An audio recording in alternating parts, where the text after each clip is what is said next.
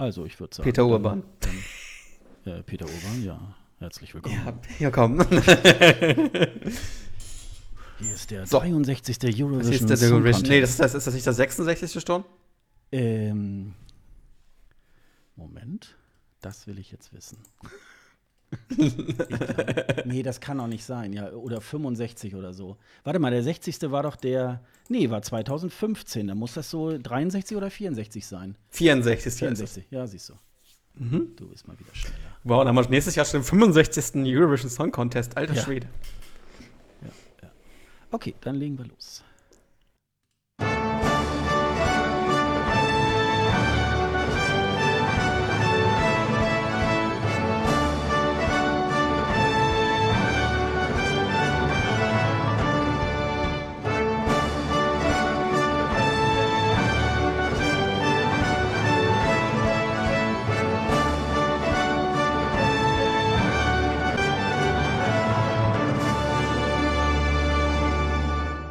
Hallo und herzlich willkommen. Hier ist wieder der ESC Green Room, der Podcast zum Eurovision Song Contest. Wir haben bereits die Folge 23 und wir nehmen heute am Sonntag, den 13. Januar 2019, diesen Podcast auf. Mein Name ist Sascha Gottschalk und am anderen Ende der Leitung ist wieder mein hochgeschätzter Kollege Dennis Kranz, zu dem ich einmal sage, frohes neues Jahr. Ja, dir auch. Schöne Grüße aus Rostock. Dir nach Pinneberg. Ähm, ja, wir haben sehr viel jetzt gesehen und gehört, was jetzt so passieren wird. Und da werden wir heute ein bisschen drüber sprechen. Ne? Bist du denn gut ins neue Jahr gekommen? Hast du schön gefeiert oder ähm, äh, Ja, Party es war gemacht? ruhig. Es, hier ist teilweise der, der Stadtteil explodiert, sagen wir es mal so, weil hier sehr, sehr viel geböllert worden ist. Das hätte ich jetzt gar nicht gedacht. Äh, aber es war sehr schön, ich kann nämlich hinter mir im, im Schlafzimmer, wenn ich rausgucke, konnte ich alles sehen. Die ganze Stadt war äh, teilweise mit extrem vielen ähm, Feuerwerken äh, bestückt und so. Es war ganz schön heftig. Also ich, äh, Feuerwerk kaufen hätte ich gar nicht gemusst, habe ich auch nicht. Also von daher war es ganz nett, das mal zu sehen, ohne dafür was zu bezahlen. Ja, meine, ähm, äh, meine Lust auf äh, Rumknallen oder so hat sich ja bisher schon immer so äh, sehr reduziert. Also ich habe, glaube ich, weiß gar nicht, vielleicht noch nicht mal in meinem ganzen Leben für 20 Euro mal Knaller eingekauft irgendwie. Also ich bin da noch so nicht. der große Knaller irgendwie. Was aber sehr erstaunlich ist, ähm, das ist sicherlich sehr, sehr selten. Ich habe ja eine Katze und Ja? ähm, der ist ja um Die mögen das doch eigentlich nicht. Was denn? Die mögen das doch eigentlich. Tiere mögen das Genau, nicht besonders. genau. Und er, er ist Ja. irgendwie um äh, Silvester irgendwie geboren. Also deswegen Ja. äh, ist es wohl scheinbar so, ich kann den auf den Arm nehmen und wir gucken uns am Fenster den, das Feuerwerk Oh. irgendwie halt an. Er findet das super geil.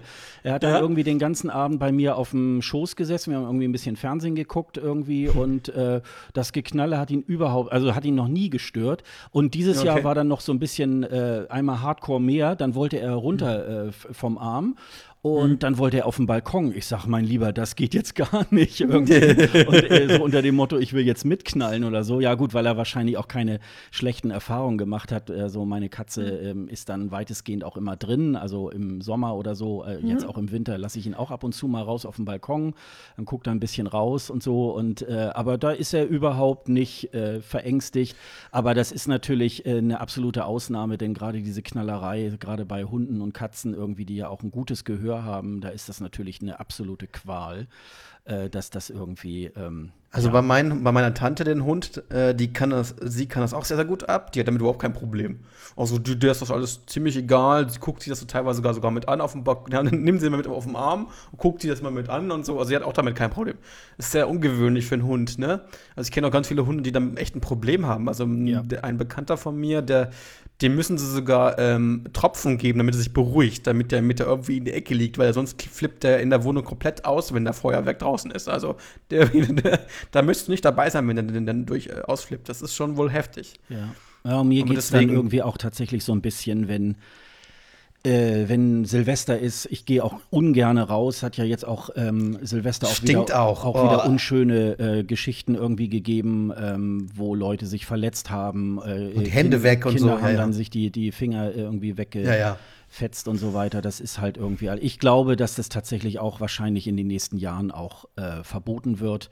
Also auch abgesehen Ist ja vom, schon in einigen äh, Städten schon, ne? ja, vom Feinstaub irgendwie ist es dann natürlich äh, schon so ein bisschen. Ähm, ja, in, in vielerlei Hinsicht, weil die Leute einfach auch nicht mit diesen Böllern auch wirklich äh, verantwortungsvoll umgehen und dann auch äh, Böller in, in die Menge schmeißen und so. Also ähm, ich glaube, das äh, ist nur noch eine Frage von ein paar Jahren und dann wird das eigentlich nur noch möglich sein, wenn irgendwelche Pyrotechniker das vorher anmelden, die das dann auch können. Also das ja, also halt ich hätte mir ja gerne, ich, ich bin ja jetzt in Rostock und es gibt hier Warnemünde, das kennt man vielleicht, das ist ein ein Seebad hier in, an der Ostsee und dort ist am 1. Januar immer äh, das äh, Warnemünder Turmleuchten. Das ist eine riesige äh, Lichtershow am, am, am, im Neujahr äh, an, am Leuchtturm in Warnemünde. Und leider ist es dieses Jahr ausgefallen. Ich wäre da sehr gerne hingefahren, weil hier war Sturmwarnung. mhm. Und war in den letzten Tagen ja auch hier so, dass hier Sturmflut war, teilweise die Straßen überschwemmt war. In Wismar war es wohl ganz schlimm. Da, dann ist dann teilweise der Hafen abgesoffen. Äh, und äh, ja, es ist, wenn man hier wohnt, ist es, muss man mit Wind rechnen. Und ähm, aber es ist sehr spannend, wenn hier so ein bisschen die Straßen überflutet werden. Es war wohl jetzt das zweite Mal war nicht ganz so schlimm. Beim ersten Mal war voll schlimmer, aber schade, dass dieses Turmleuchten ausgefallen ist. Das will man jetzt irgendwie nachholen. Und das werde ich mir definitiv mal antun. Also, das soll wohl sehr, sehr toll sein mit der Lichtershow. Kann man auch machen, anstatt ähm, sich irgendwie ähm, Feuerwerk anzusehen. Das ist nicht ganz so, ganz so, ähm, ist auch umweltfreundlicher. Ich denke mal, das wäre natürlich eine schöne Alternative. So eine schöne Lichtershow ist auch nett, glaube ich. Mhm, mh. Und so kann man dann irgendwie auch super ins neue Jahr kommen, ne? Das ist natürlich. Ja, könnte man, ja, ja. Genau. Machen ja auch einige Länder so. Hm? Ja, und äh, es hat sich natürlich auch im ESC-Land ähm, einiges getan, speziell diesmal in Deutschland. Wir haben ja äh, in der letzten Sendung äh, sind wir auch schon mal eingehend auf die ersten sechs Künstler eingegangen, eingegangen äh, genau. was man da ungefähr songtechnisch irgendwie halt erwarten kann. Und nun hat äh, der NDR ähm, am mhm. 8. Januar einen Livestream gemacht, also ähnlich wie äh, die Roadshows im letzten Jahr. Ähm, am 8. Januar war das auf eurovision.de. Da haben Thomas Schreiber, Unterhaltungschef der ARD, und Christoph Pelander, Head of Delegation Germany, ähm, einmal Rede und Antwort gestanden, wie es denn jetzt aussieht äh, mit dem deutschen Vorentscheid und äh, wie es jetzt sozusagen von jetzt an bis in Tel Aviv äh, in Sachen deutscher Beitrag aussieht. Ja. Vielleicht fängst du mal an, Dennis, was man denn jetzt schon an Fakten irgendwie weiß. Am Fakten ist findet in Berlin statt. War ja nicht anders zu erwarten, ne? hat man im letzten Jahr auch. Diesmal ist man, ist man im, im The Voice Studio. Ja, erstmal müssen wir, glaube ich, mal den, äh, den Termin, glaube ich. Äh, ah, den Termin. Am 22. Februar um 20.15 Uhr. Diesmal ein Freitag, sonst war es ja immer Donnerstag. Ähm, was auch spannend ist, weil sonst, weil man wohl, wie ich das gelesen habe oder auch im Stream gehört habe, dass das, das ähm, dass zwei Castingshows oder am Donnerstag eine Castingshow läuft, am Samstag auch. Und deswegen hat man dann gesagt, gut, dann müssen wir es Freitag machen, weil Televoting an mehreren, an einem Tag, zwei Sendungen mit Televoting, ist ein bisschen schwierig. Deswegen ist man jetzt auf den Freitag gegangen. Finde ich aber ehrlich gesagt ganz gut. Ja, da kann man so, mal so ein bisschen auch mal anschauen, weil Freitag ist, glaube ich, ein besserer Termin als Donnerstag. Ja. Und ja, und sonst, was, was, was hast du noch so? Ja, also wie gesagt, wird, wird im ersten, es wird auch äh, gleichzeitig bei One und in der Deutschen genau. Welle auch ähm, gezeigt. Mhm. Was man schon ein bisschen länger weiß, äh, Barbara Schöneberger und Linda Zerwakis werden durch die Sendung führen. Genau. Barbara Schöneberger wird wahrscheinlich äh, in der Show glänzen, während Linda Zerwakis wahrscheinlich im äh, äh, Green Room äh, die Künstler interviewen wird. Äh, man hat sich wieder ausgedacht, dass auch Peter Urban in der äh, Kommentatorenkabine ja. sitzt und das Ganze wieder äh, mhm. kommentiert. Und Leider, die Show ja. soll de, ähm, äh, etwa 120 Minuten dauern, wobei man da sagt, ja gut, ist ja eine Live-Sendung, da kann natürlich das eine oder andere noch passieren, dass es vielleicht auch noch ein Stückchen länger dauert. Ja, ist äh, in Berlin-Adlershof, da war es ja letztes genau. Mal so zur Einordnung. Mhm das war letztes Mal in dem, in dem Studio, in dem sonst immer die Sendung Klein gegen Groß äh, produziert wird. Ah, okay. Und diesmal ist es in The Voice Studio. Das soll angeblich 200 Quadrat, äh, 2000 Quadratmeter äh, Fläche haben. Ich glaube, es gibt Plätze für 800 Personen. Genau. Und bei äh, tvticket.de, vorhin habe ich noch mal reingeguckt, also es gibt noch, also Stand heute, äh, 13. Januar, gibt es auch noch Karten. Äh, man kann maximal vier Karten irgendwie sich besorgen und eine kostet 39 Euro. Äh, wenn man in einem der beiden deutschen Fanclubs ist, kriegt man sie, glaube ich, noch 4, 5 Euro günstiger. Okay, 35 Euro habe ich ja, gelesen. Genau. Ja, genau. Und ähm, mhm. ja, also wer da Lust hat, äh, da ist der Run auch nicht so riesig wie beim normalen ESC. Also man kann, glaube ich, wenn man uns jetzt noch äh, drei, vier Tage nachdem wir hier aufgenommen haben, uns erst hört, kann dann Karten kann man kriegen. wahrscheinlich auch noch Karten. Es gibt sogar so eine Kombi aus Karte und Hotel. Da müsst ihr einfach mal auf dieser Seite gucken. Wir verlinken das auch in den Shownotes und dann äh, gucken wir mal, was da so geht. Ja, und äh, irgendwie sagte man noch, ähm, es wird mehrere Intervall-Acts irgendwie. Genau, das habe ich auch gehört. Also Michael Schulte ist da wohl so Der mehr oder weniger mhm. angeteasert worden. Entweder, dass er da was singt. Ich glaube, er hat ja auch ähm, jetzt demnächst bringt er, glaube ich, auch eine neue Single raus. Mhm. Äh, die wird er wahrscheinlich da auch präsentieren. Und man fragte dann auch nach Lena, äh, was Thomas Schreiber auch jetzt nicht wirklich verneinte oder verjahte sozusagen. Äh, also da könnte, vielleicht ist sie ja auch in der internationalen Jury. Also irgendwas in der Richtung werden wir da wohl wahrscheinlich auch erwarten können. Ja, weil wir jetzt irgendwie diesmal auch zwei äh, Sprecher haben für die internationale Jury, ne? Mhm. Wie ich das mitgekriegt habe. Mhm. Und ähm, äh, die, die, die, das Panel, das, das 100-köpfige, wird auch wieder die gleiche Sprecherin haben, wie ich das mitbekommen äh, habe. Und Jan-Olaf Sand wird der, der Executive Producer vom ESC, wird äh, die, ähm, ja, die deutschen äh, Zuschauerpunkte sozusagen verkünden. Mhm. Mal gucken, wie er es letztes Jahr auch gemacht hat. Deshalb bin ich mal gespannt, ob das äh, visuell bzw. Äh, in der Sendung ein bisschen besser gemacht wird. Das werden wir sehen. Äh, ich, ich, ich, ich, hoffe da nicht so viel, aber ähm, wir gucken mal. Was ich wirklich überflüssig finde, das muss ich jetzt leider mal sagen.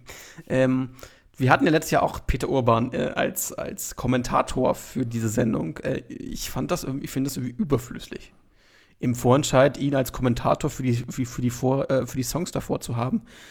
Ähm, das ist, weiß ich nicht. Ich, also irgendwie macht das, macht das keinen Sinn, äh, einen Kommentator in, in einer Vorentscheidssendung zu haben, der doch noch mal irgendwie die Songs vorher und nachher kommentiert, wenn sie, wenn sie gelaufen sind. Warum? Ja, ja, also ich, ich glaube auch, äh, ein Kommentator beim ESC ist halt ähm, äh, sehr nützlich, äh, weil es dann in, in, englischer Sprache ist. Nicht jeder genau. kann ja wirklich perfekt Englisch, beziehungsweise nicht jeder ähm, liest und hört sich äh, vorher schlau ähm, über den ESC und kennt die Hintergründe, sodass man dann mhm. durch den Kommentator auch ein bisschen Hintergrundinformationen zu den Songs bekommt, zu dem, was da jetzt so vor Ort passiert, warum es zum Beispiel in Tel Aviv äh, dieses Jahr stattfindet. Und das halte ich auch für, also ich glaube, ähm,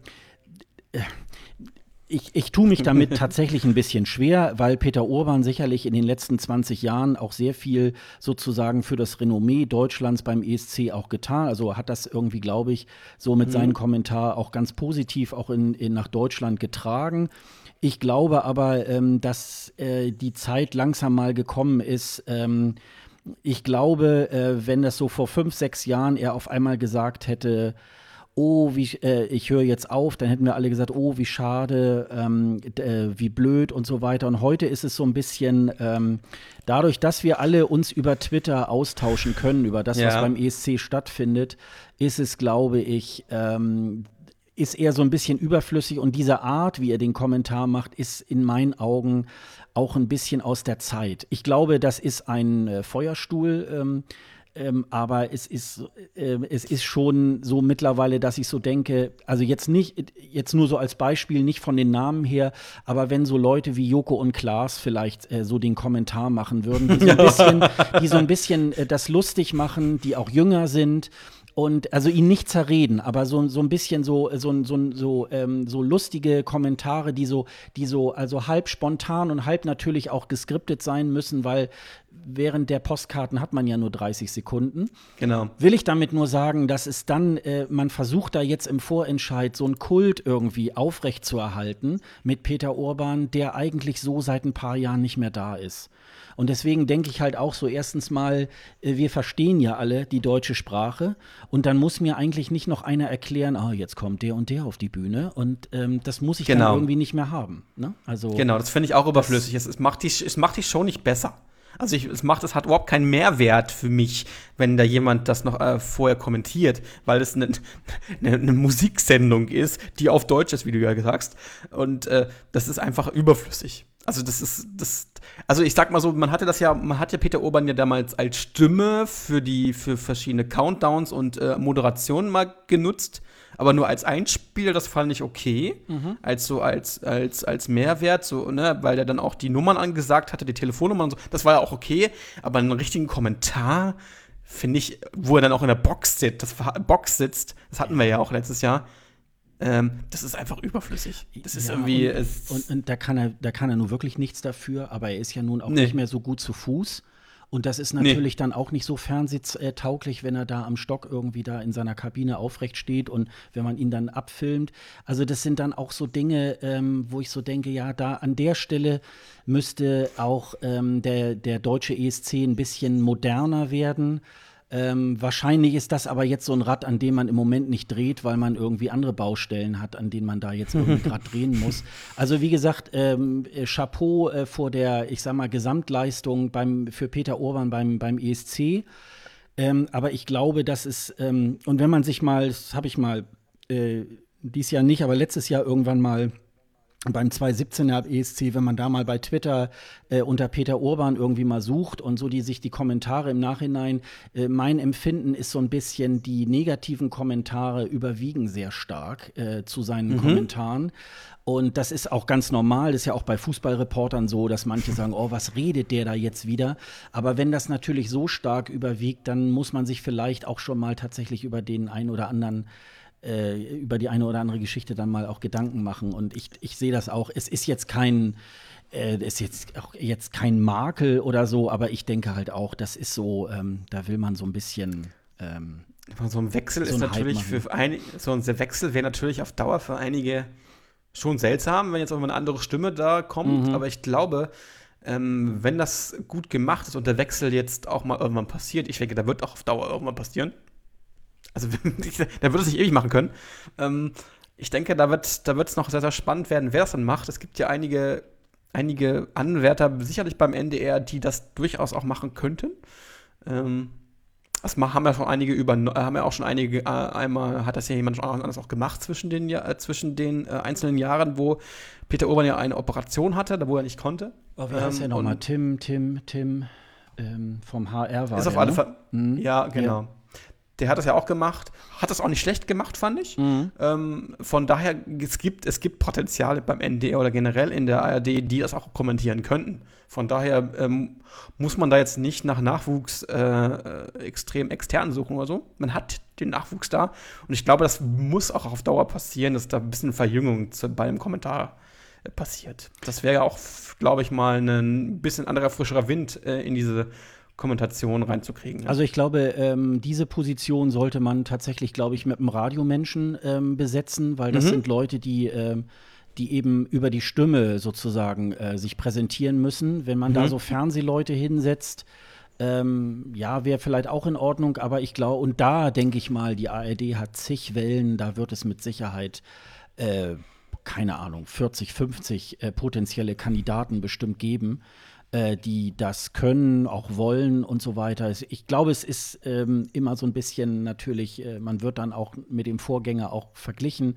Gerade, ich glaube, Peter Urban ist, glaube ich, mittlerweile der dienstälteste Kommentator, mhm. glaube ich, in der ESC-Welt. Und das ist natürlich, äh, aber auch da ist es, glaube ich, so ein bisschen, wenn da jemand mit frischem Wind ähm, reingeht, der, sag mal mal, jetzt wenn er die Position angetragen bekommt, äh, sich jetzt das erste Mal mit dem ESC beschäftigt, die Dinge irgendwie anliest oder so, dann hat er natürlich auch nochmal einen ganz anderen Blick auf die Dinge. Peter Urban genau. geht ja natürlich auch mit so einer gewissen Routine da jetzt rein und sagt, naja, das ist wieder das und das und wird so und so. Ähm, und das ist natürlich dann irgendwann, merkt man es dann auch ähm, an den Kommentaren. Also ähm, im Moment das heißt, ist es das sie Beste, wiederholen man, sich auch wieder. Ja. Sie wiederholen sich auch, auch in den, also was ich das Problem, was ich das Problem sehe, ist, dass ähm, einige Kommentare, wenn man das erste und zweite Halbfinale guckt, die, die Kommentare dann wiederkommen. Mhm. Was okay ist, aber ich finde das irgendwie komisch, wenn du die gleiche Send also das, die gleichen Songs nochmal und die gleichen Kommentare vorgesetzt bekommst ja. und die du eigentlich fast mitsprechen kannst. Das ist nicht, das ist nicht irgendwie sind äh, nicht irgendwie cool. Also es macht dann auch irgendwie dieses, dieses, dieses Gucken dann irgendwie kaputt, weil du dann weißt auch was, du weißt dann auch, was der erzählt. Ähm, und das ist halt so ein bisschen schade. Also da würde ich mir auch so ein bisschen mehr Dynamik wünschen bei manchen Kommentaren irgendwie. Vielleicht auch, vielleicht auch in Zukunft, das, das hat, hat man ja beim Junior Eurovision Song Kurs gesehen, als Thomas Moore den, äh, den Kommentator dort gemacht hat. Der hat auch äh, Twitter dort eingebunden in die Kommenta mhm. äh, Kommentation. Mhm. Das fand ich schon ziemlich genial, ähm, das so ein bisschen aufzulockern und auch ein bisschen Offenheit darin zu haben. Ähm, das kann man sich vielleicht auch mal, wenn das irgendjemand Neues machen sollte, irgendwann in Zukunft auch mal überlegen, das so ein bisschen nicht, äh, ein bisschen zu öffnen und nicht mehr so ganz so stupide ähm, mit, mit extrem so sehr vorgefertigten Text zu haben. Klar, man muss sich davor vorbereiten, finde ich auch sinnvoll, ist auch sinnvoll, aber so ein bisschen Offenheit da mehr zu haben, weißt du? Das ähm, würde, würde, würde dem Kommentar noch so ein bisschen äh, lockerer machen. Also ein bisschen macht das, glaube ich, äh, weil dafür hat er ja Lukas Heinzer da auch in der Kabine genau. sitzen. Mhm. Ähm, äh, er macht es nicht, nicht viel, aber äh, so bei einigen, also alles, was so außerhalb der, der Songkommentare, da hört man dann manchmal so Dinge raus, wo man so denkt, ach ja, das habe ich jetzt auch gerade bei Twitter schon irgendwo gelesen, das hat er jetzt mit mhm. aufgenommen. Mhm. Äh, das finde ich auch nicht, auch nicht verkehrt. Man muss natürlich immer so sagen, äh, so ein Kommentator hat ja nicht viel Zeit. Also sprich die ja, ja. Äh, Postkarten, also das sind ja diese, diese äh, Einspieler vor den, vor den Liedern, wo dann der Künstler irgendwo durch die Walachei irgendwo im, im, im Gastland irgendwo rumläuft, irgendwas macht oder so. Und äh, in dieser Zeit, in den 30 Sekunden, muss man natürlich dann auf den Punkt äh, irgendwie was zu dem Song irgendwie halt sagen. Da kann ich nachvollziehen, dass man es irgendwie ein bisschen skripten muss. Und auch da, mhm. darüber außerhalb kann man natürlich, ähm, ja, wenn die Punktevergabe ist oder wie auch immer, ähm, aber so viel Raum ist natürlich da nicht. Ähm, ja, und trotzdem glaube ich auch, dass man da so äh, mit einbeziehen von Twitter ähm, oder man lässt irgendwie so ein Band unten mitlaufen ähm, und, äh, äh, und man macht es eben halt mit irgendwelchen, ja, irgendwelche Morningshow-Leute, die so ein bisschen so ähm, auch wissen, wie man die Leute zum Lachen bringt. Also der, der Andi Knoll aus Österreich macht das ja auch so ein bisschen freier irgendwie und äh, der ist ja in Österreich auch sehr beliebt irgendwie mit seinem Kommentar. Und dieses, äh, jetzt hat sie uns den Chars doch gewonnen irgendwie, das hat er mit Sicherheit nirgendwo ge, äh, geskriptet. Nee, und nee. das ist gut, obwohl Peter Urban, ich glaube 2014 war das ja mal auch mal so ein Fuck irgendwie über die äh, Lippen gekommen ist, als sie Hä? da ähm, das Feuerwerk da direkt unter den äh, Kommentatorenkabinen irgendwie in Kopenhagen da gezündet haben. Und da war irgendwie auch nicht drauf, drauf gefasst. Und nun waren ja diese, äh, diese Kabinen auch so ganz komisch aufgehängt. Also immer wenn die Leute auf der Tribüne irgendwie mit den Füßen getrampelt haben, dann haben irgendwie die Kabinen irgendwie äh, dann fast gewackelt irgendwie. Und so ähnlich war das da wohl auch. Und da ist ihm das so vor Schreck dann auch mal so entwichen. Also ähm, ja, das macht das dann aber auch irgendwie lustiger.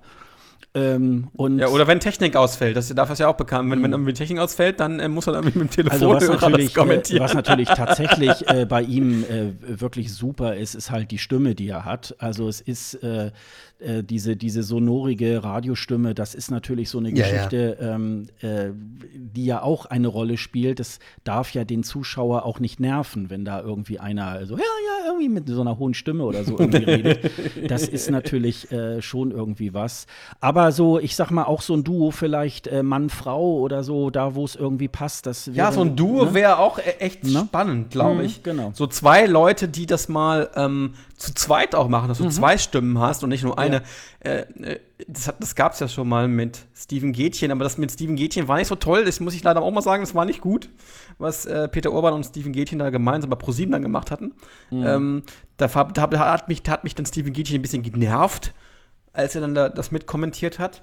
Äh, ich glaube, so äh, alleine ist äh, zu zweit, da muss, das, da muss das Team auch stimmen. Da müssen diese, wenn das eine Co-Moderation dann ist, äh, muss das halt auch zusammenpassen. Ne? Mhm. es gibt aber, ich glaube, so es gibt einige Länder, wo das so gemacht wird. Irgendwie. Genau, ja, ja. In Dänemark, also, glaube ich, wird das gemacht. Schweden wird das auch gemacht, glaube ich. Mhm. Schweden machen das auch. Da wechselt, es gibt sogar teilweise Länder, wo dann auch äh, dieses Duo immer mal gewechselt wird. Ja, ja. ja, ja. Äh, und dann äh, irgendwie der, die, die, die, der ehemalige Teilnehmer dann mitkommentiert. Ich glaube, so ich glaube, genau. Mons, mhm. Mons Zelmerlö ähm, in Schweden macht hat das auch schon mal gemacht, das mit das kommentiert. Also es wird immer gewechselt äh, mhm. und das ist äh, in, in Irland ist es zum Beispiel Jan Smith äh, mhm. unser jeder lieber Janche, der auch bei diesem Club 3 äh, Band dabei ist und ähm, der kommentiert das ja. Ähm, obwohl er eigentlich Schlagersänger ist. Also man, man, es gibt da schon verschiedene Varianten, es, teilweise Schauspieler auch oder auch ehemalige ESC-Teilnehmer, die das dann kommentieren, was auch nicht immer schlecht sein muss. Mm, und, aber ich würde das, glaube ich, mal gut finden, auf Dauer wirklich einen neuen Kommentar in Deutschland zu haben. Aber das ist dann, glaube ich, ich glaube, da machen wir uns, glaube ich, nicht gerade beliebt, dass wir sagen, wir wollen Peter Urban nicht mehr. Ja, nicht so, nicht, nicht so dezidiert, aber es ist halt natürlich auch da äh, wichtig, dass man sich da auch weiterentwickelt. Also, äh, und man muss ja, sagen, in, in, in, diesem Jahr wird er dann schon 71. Also ja, ja, äh, das ist natürlich dann auch so eine Geschichte, äh, also wir wollen ihn natürlich, dass er auch 100 oder noch länger äh, alt wird. ich meine jetzt im Sinne von äh, tatsächlich, äh, äh, wie lange er das so noch machen kann, sage mhm. ich mal, ganz vorsichtig. Also wie gesagt, ich ziehe den Hut, aber es gibt so Dinge, wo man dann so denkt, hm, das wäre jetzt auch mal an der Zeit, da auch an der Stelle ja. was Neues zu machen. Ne? Weil vor allem auch die Kommentare vorhersehbar sind. Mhm. Manchmal, ne? Also das, ja. ist, äh, das ist halt immer ein bisschen schade, weil ich dann diese. Mir fehlt manchmal dieser, dieser, dieser, dieser, dieser etwas. Also nicht, ich will jetzt keinen Terry Rogan dort haben, der, der, der nur auf dem ESC poltert, sondern ich möchte manchmal auch so ein bisschen, auch nochmal so ein bisschen einen Seitenhieb schon mal haben für einen oder anderen Song. Das passiert dann aber mm, etwas unterschwelliger. Ist also ein bisschen äh, kritischer, würde ich das schon mal interessant finden. Man muss es ja nicht, man muss es ja nicht verdummdüdeln oder so, sondern aber so ein bisschen ein bisschen mehr Schmips, das wäre schon, nicht, wär schon echt nett. Gut, dann sind wir so ein bisschen bei Peter Urban hängen geblieben. Ja, ja aber wir können ja mal weitermachen mit dem Vorentscheid. Also ja, genau, die Bühne genau. soll von Florian Wiedler gebaut werden, wie, wie, die Bühne ja auch in, in, in Tel Aviv gebaut wird. Mhm. Es wird eine LED-Wand geben, das können wir schon mal sagen. Das hat äh, Thomas Schreiber auch äh, genannt. Es wird eine, eine, eine LED-Wand geben die Bühne wird wohl auch ein bisschen offener sein als die, die es äh, in Tel Aviv gibt oder die in Tel Aviv sein wird, weil die ist ja wohl auch sehr eng, also sehr eng gebunden und irgendwie auch von oben irgendwie zu. Das ähm, wird ja so ein bisschen aussehen wie ein, ein, ein, ein, ja, ein Diamant. So ein mhm. Diamant oder mhm. ja, so diamantmäßig äh, aussehen. Und ähm, das wird aber beim Vorentscheid nicht so sein, weil man sich da ein bisschen ein bisschen öffnen möchte.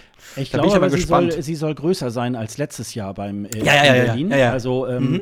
äh, da sagte auch einer ähm, äh, auch am Dienstag bei diesem Livestream äh, aus dem Kommentar, ähm, dass die Bühne wohl auch für äh, Vox Club ein bisschen zu klein war, die ja zu sechst auf der Bühne standen und da ein bisschen mhm. beengt irgendwie da ihre Tänzchen machten. Mhm. Ähm, und äh, dafür ist wohl Platz, wobei es jetzt keine, keine großen Bands oder so ähm, in, im Teilnehmerfeld geben wird. Haben wir ja auch nicht. Aber nee, man eben. macht es jetzt ein bisschen, äh, also letztes Jahr war die Bühne halt wirklich, äh, da hat man irgendwie tatsächlich alles ins Panel gesteckt und nicht in die Deko. So sah das auch ein bisschen aus. Und ich glaube, da mhm. machen sie ein bisschen mehr. Ja, ich habe mir noch mal aufgeschrieben, also den ESC äh, wird äh, Jaroslav Skerani inszenieren. Der hat auch äh, den Auftritt von Michael Schulte und auch den ESC 2011 äh, inszeniert. Äh, genau, Florian Wieder hast du noch erzählt, äh, genau. das, äh, hat das Bühnenbild äh, designt.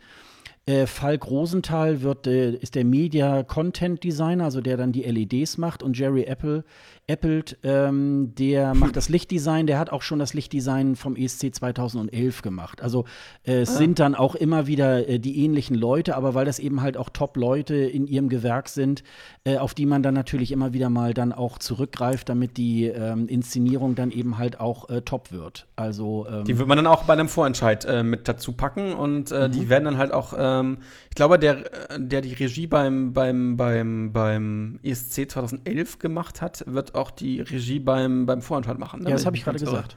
Genau, ja, stimmt. ja, stimmt, stimmt, stimmt. Ja, ja, alles gut, alles gut, genau. Äh, und ähm, was, was interessant wird, ist, es wurde ja auch sehr, sehr diskutiert über mehr Sendungen mhm. äh, im Stream und ähm, da wurde ja geteilt, da wurde ja die Meinung so äh, vermittelt, dass, oder die, das, das, das, ja, das Interesse so vermittelt, dass man sagt, ähm, man muss bei, in dieser Einsendung sich halt äh, auf einen Song äh, einigen können.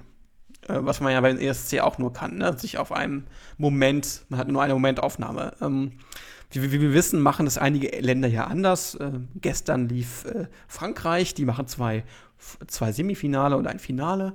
Äh, die, über die Schweden müssen wir nicht reden, die machen sieben Sendungen, das ist noch, noch mal eine andere Hausnummer, aber ich glaube, dass da dieser, dieser Aspekt zu sagen, man muss wie beim ESC sich an, an dem Moment dann an diesen Song gewöhnen, das teile ich nicht hundertprozentig. Denn ich glaube, ähm, da wir vor allem jetzt Leute dabei haben beim, beim Vorentscheid, die wir kaum kennt. Also die, die wir kaum kennen oder auch, auch nur aus so ein bisschen kennen, wenn man so ein bisschen The Voice verfolgt, vielleicht. Da sind ja einige Voice-Teilnehmer dabei.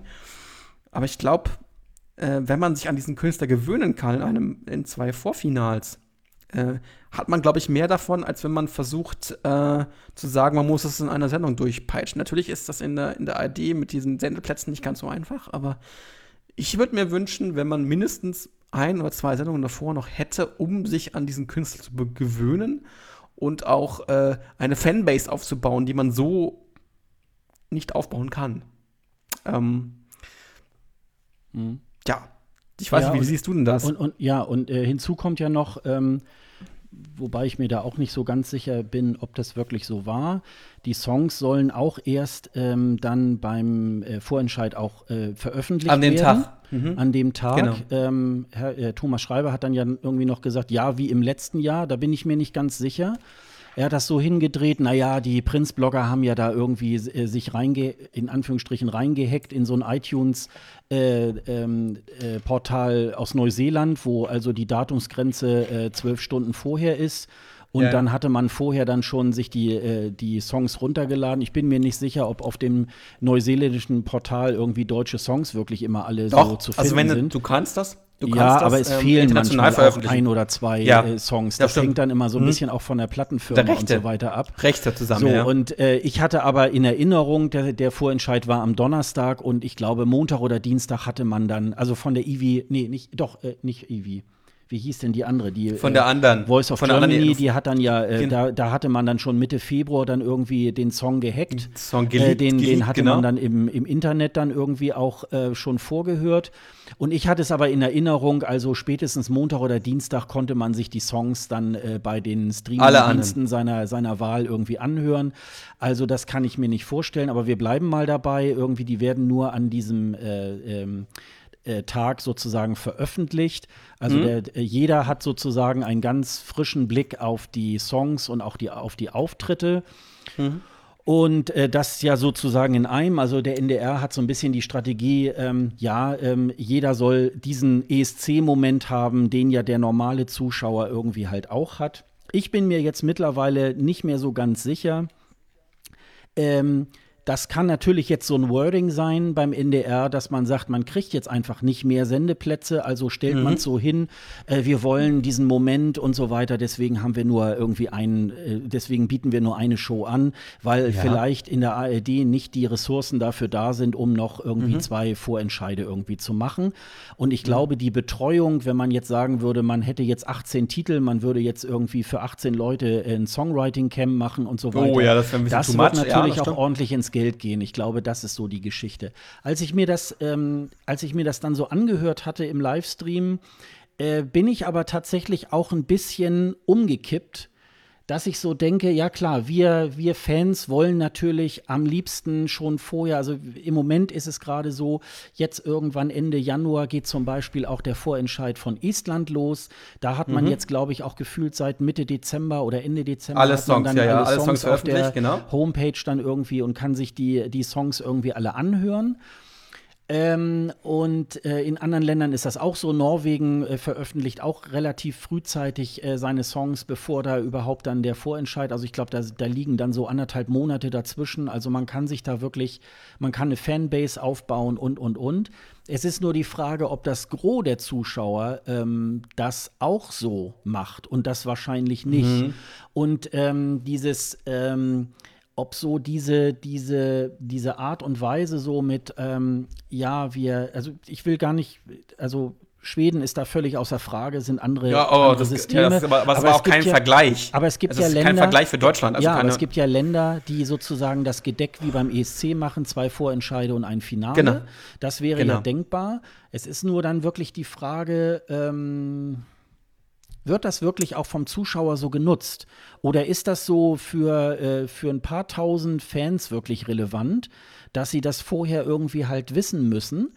und ähm, mhm. dass sie äh, unbedingt auch vor allen anderen die Songs kennen wollen und wie auch immer. Klar, wo ich jetzt den Livestream gehört habe, äh, man kennt ja die, die, äh, die Titel der, der Songs schon mal, können wir ja äh, gleich ja, nochmal vorlesen, äh, beziehungsweise haben wir auch in den Shownotes irgendwie. Ähm, und äh, natürlich möchte ich jetzt auch gerne mal wissen, äh, wovon handeln die. Wir wissen im Moment nur, das sind äh, Abtempo-Nummern und es sind Balladen irgendwie dabei. Also kein, was hat er gesagt, kein Country, kein Hip-Hop oder so.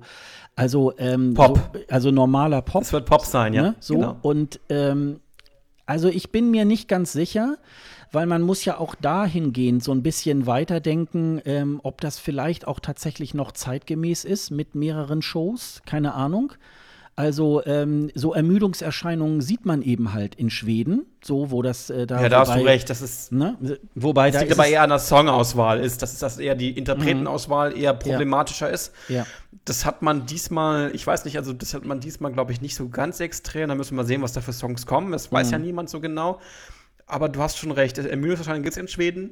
Ähm, aber äh, ich glaube, das würde, also eine Sendung mehr, mindestens eine Sendung mehr, würde dem, ja, dieses, dieses, nicht das Spannungsfeld rausnehmen, sondern eher dieses, diese Vermittlung äh, zum Schu Zuschauer, wie ähm, diese Sendung ist, äh, noch mal ein bisschen anders verbreiten. Ich, mhm. Also ich glaube, ich würde das noch, ich würde noch mal mehr, also jetzt mal aus der produktionstechnischen Sicht würde ich, glaube ich, wenn ich ähm, eine Sendung sehe, das ist ja bei The Voice auch so, ähm, wenn ich eine Sendung sehe, möchte ich halt auch wissen, was in der nächsten Sendung passiert.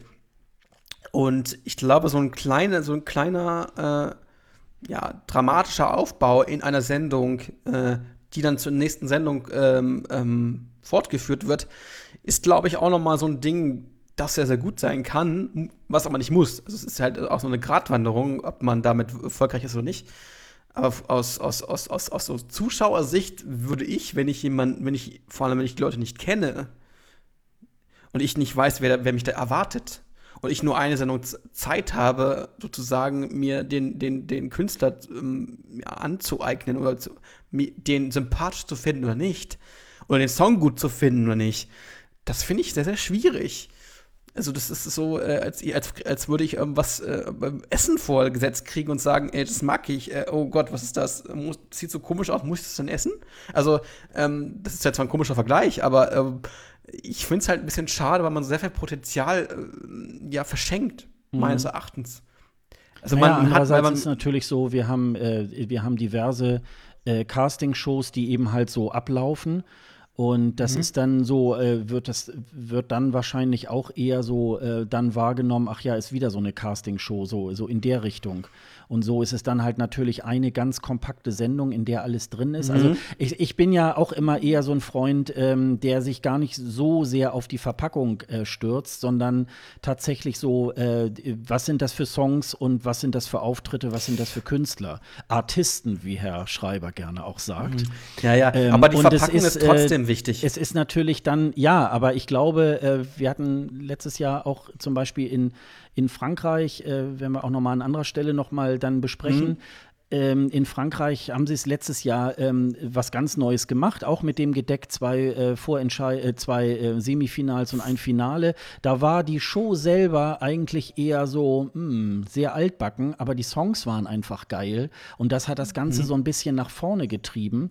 Und natürlich hoffe ich das natürlich, dass äh, das jetzt beim deutschen Vorentscheid auch so ist, wenn es natürlich bei den Songs auch so, so müde bleibt, was ich aber im Moment eigentlich nicht vermute, weil man steckt da, glaube ich, im Moment sehr viel Zeit und Energie irgendwie halt rein, ähm, äh, dass, dass es wirklich gute Songs werden. Es sind ja irgendwie 30 dabei rausgekommen.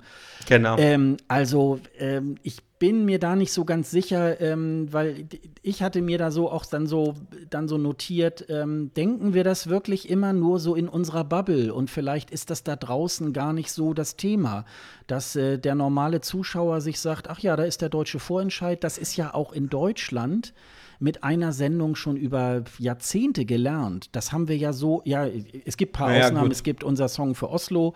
Da gab es so zwei drei, zwei, drei Jahre so was ähnliches wie eine Castingshow. Aber ansonsten ist das ja in Deutschland mehr gelernt, dass es irgendwie eine große Show gibt, in der Mhm. sich irgendwie, sagen wir mal, zwölf oder 15 Kandidaten, jetzt sind es irgendwie sieben, äh, zur, Ver- manchmal, äh, wir hatten auch schon welche, da waren dann auch nur drei zur, zur Auswahl. Naja, richtig, Ähm, mehrere und Jahre das, hatten wir das mal. Und ne? das war eben halt, ähm, und ich glaube, wenn man das so sieht, das sind ja auch so Entwicklungen. Und ähm, ich bin mir nicht ganz sicher, natürlich würde ich das gerne feiern. Wir sind ja, wir haben ja jetzt gerade die Vorentscheidssaison irgendwie begonnen. Jedes äh, Wochenende ist, äh, Ist jetzt irgendwie irgendwas. was und jeder Ja. kann sich, jeder kann sich in, äh, in das Land seiner Wahl heute mit den Livestreams und so weiter da so reinschalten. Äh, und das ist halt wirklich äh, eine sehr coole Sache. Aber ähm, ist die Frage, sind vielleicht diese Länder alle noch Zeit? Also es hat jetzt zum Beispiel Litauen hat äh, schon vorletztes Wochenende angefangen.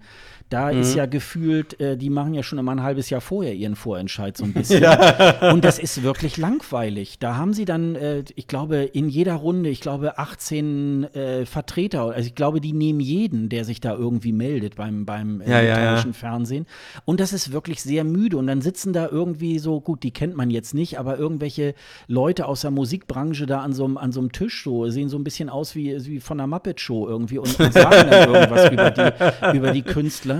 Und ähm, da frage ich mich auch manchmal so, ist das wirklich noch alles so zeitgemäß? Also ähm, vielleicht ist es so, macht einfach erstmal, ich meine, letztes Jahr war ja nun äh, der, Vor der deutsche Vorentscheid sehr, sehr ähm, äh, schlecht, würde ich jetzt mal sagen. Und Ja. wenn man da jetzt mal wenigstens in die eine Show so ein bisschen äh, sein Herzblut reinsteckt, dann kann man vielleicht noch mal drüber nachdenken mit mehreren. Aber ich glaube, im Moment ist es auch eher, vielleicht ist die Strategie wirklich die bessere, äh, auch bei den Songs. Die meisten Leute hören zum ersten Mal nachher im ESC-Finale den deutschen Song. Und äh, vielleicht äh, macht das auch irgendwie, spielt das auch eine Rolle. Wer weiß. Also ich glaube, aber ich glaube, die Inszenierung der Sendung selber. Ich glaube, wir können jetzt Song inszenieren, das können wir jetzt, das haben wir jetzt bewiesen. Aber wir müssen auch die Inszenierung der Sendung selber, des Vorentscheids mal ein bisschen äh, vorantreiben. Das ist das große, große Problem. Ich möchte unterhalten werden. Letztes Mal wurde ich nicht unterhalten. Es war sehr, sehr abstrus. Manchmal habe ich mir auch gedacht, was machen die denn da für eine seltsame Produktion? Wie, wie habt ihr denn dieses, diese, diese, äh, dieses Voting da hat gemacht, das was keiner so richtig gut, man konnte es halt einigermaßen verstanden, aber warum äh, äh, wird dann muss der muss der muss das Panel jetzt erst die Ku- die die Sachen ansagen, dann die anderen das? Das war alles so Kuddelmuddel und es war teilweise auch nicht gut moderiert, muss ich mir auch mal so sagen. Und es war irgendwie von der Produktion her eigentlich vom Niveau her ziemlich schlecht. Also ich, das hätte ich, das äh, verlange ich oder erwarte ich von einer von einer öffentlich-rechtlichen Anstalt ähm, ein bisschen mehr Kompetenz, was, was so Produktion angeht. Und das war ziemlich schlecht äh, von let letzt, beim letzten ja, Mal. das konnte man auch vor Ort. Ich war ja letztes Jahr in Berlin ja auch Mhm. äh, vor Ort. Man konnte das auch sehen. Das ganze Ding war mit der heißen Nadel gestrickt und äh, man hatte so das Gefühl, das ganze Konzept stand irgendwie erst äh, zwei Wochen vorher wirklich richtig fest. Äh, Ja. und, und ich glaube, jetzt, jetzt glaube ich, schrauben sie auch immer noch an dem, an dem nächsten Vorentscheid. Das ist auch ganz normal, dass man bis auf die letzte Minute da. Aber es war, also wenn ich jetzt irgendwie so, so sehe, Barbara Schöneberger hatten sie letztes Jahr nicht bekommen, weil sie dann Terminschwierigkeiten hatten. Das heißt, sie waren sich wahrscheinlich äh, sehr lange im Voraus noch nicht so ganz äh, einig, wie sie es machen würden.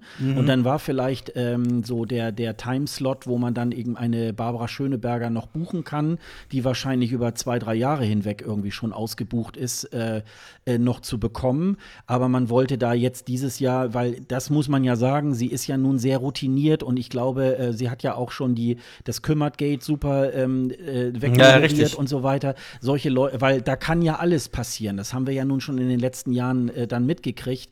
Und Linda Zerwakis, ähm, ja, die macht dann eben halt dann schön diese, diese Green Room-Interviews, äh, glaube ich, so in der Richtung wird das irgendwie laufen, weil ähm, man muss es leider sagen, also so mehr als Tagesschau kann sie dann, glaube ich, zumindest im Moment auch nicht, dass man das dann eher so macht, ja, dann äh, probier dich noch mal im Green Room irgendwie auf. Ich kann mir vorstellen, dass sie, ähm, ich meine, wir haben ja alle auch in den den Kommentaren überall bei eurovision.de und so weiter auch mal unsere Kommentare dazu abgelassen und das werden die dann auch gelesen haben und der NDR wird schon gesehen haben, dass er da bei der Vorentscheidung für nächstes Mal auch Handlungsbedarf hat.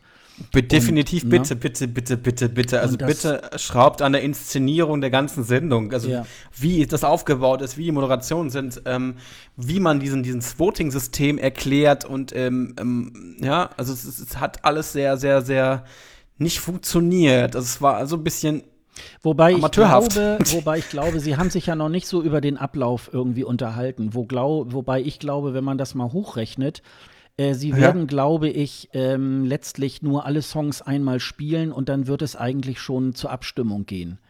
Also ähm, ja, ja, ungefähr wird ja, wenn man jetzt so sagt, das sind ja acht, ähm, acht Beiträge, äh, mal drei sieben. sind 24, äh, sieben, Entschuldigung, sind dann sieben, 21. Sieben sind dann 21 Minuten äh, alleine Songs, ungefähr die doppelte Menge, also sprich irgendwie gut, äh, sagen wir mal, 50 Minuten oder eine Stunde wird ja schon alleine draufgehen, um die Songs zu machen. Dann müssen sich die mhm. äh, internationalen Juries, die das dann zum ersten Mal auch hören, erstmal beraten. Das dauert ja auch eine Zeit und wenn sie sagen, da haben sie also mehr als ein Intervalleck, dann wird da wahrscheinlich in der zweiten Stunde auch irgendwas passieren und dann würde es schon zur Abstimmung gehen. Ich glaube, die werden keine, nee. kein Superfinale noch irgendwie irgendwie einbauen. Nee, nee, nee, das gibt's das, nicht. Nee, das hat man ja auch letztes mir, Jahr nicht. Das kann ich mir nicht so recht vorstellen. Also von daher wird es ja dann für den Zuschauer auch ein bisschen einfacher zu erkennen, äh, wie das Ganze irgendwie halt abläuft. Und äh, hoffentlich nicht 100.000 Schnelldurchläufe, sondern vielleicht mal zwei oder drei.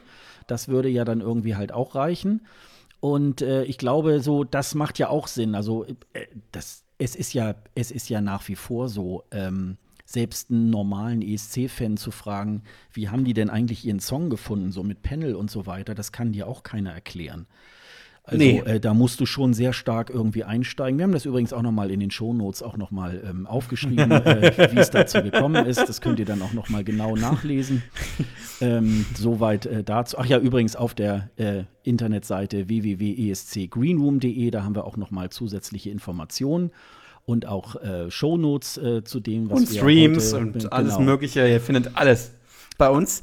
Naja, alles nicht. Und wir haben ähm, aber nicht alles, aber fast alles. Und wir haben über eine Sache noch gar nicht geredet. Bestellen. Wir haben, nee, wir, nicht für nur 90 Euro. Nein, äh, wir haben, äh, wir haben, wir haben über eine Sache noch nicht geredet, über den siebten und das siebte Duo, ja. was dazugekommen ist, so The Sisters. Es ist, äh, der Song heißt auch Sisters. Nee? Äh, es geht äh, um die Schwestern. Gruppe, Moment, ich habe nämlich vorhin auch noch mal geguckt, was, wie rum ist es jetzt richtig? Ja. Also die Gruppe heißt Sisters und die, ja. der Song heißt Sister, genau. Ah, okay, okay. Ja. Sister, Schwester, Schwestern und Schwester. Okay. Mhm.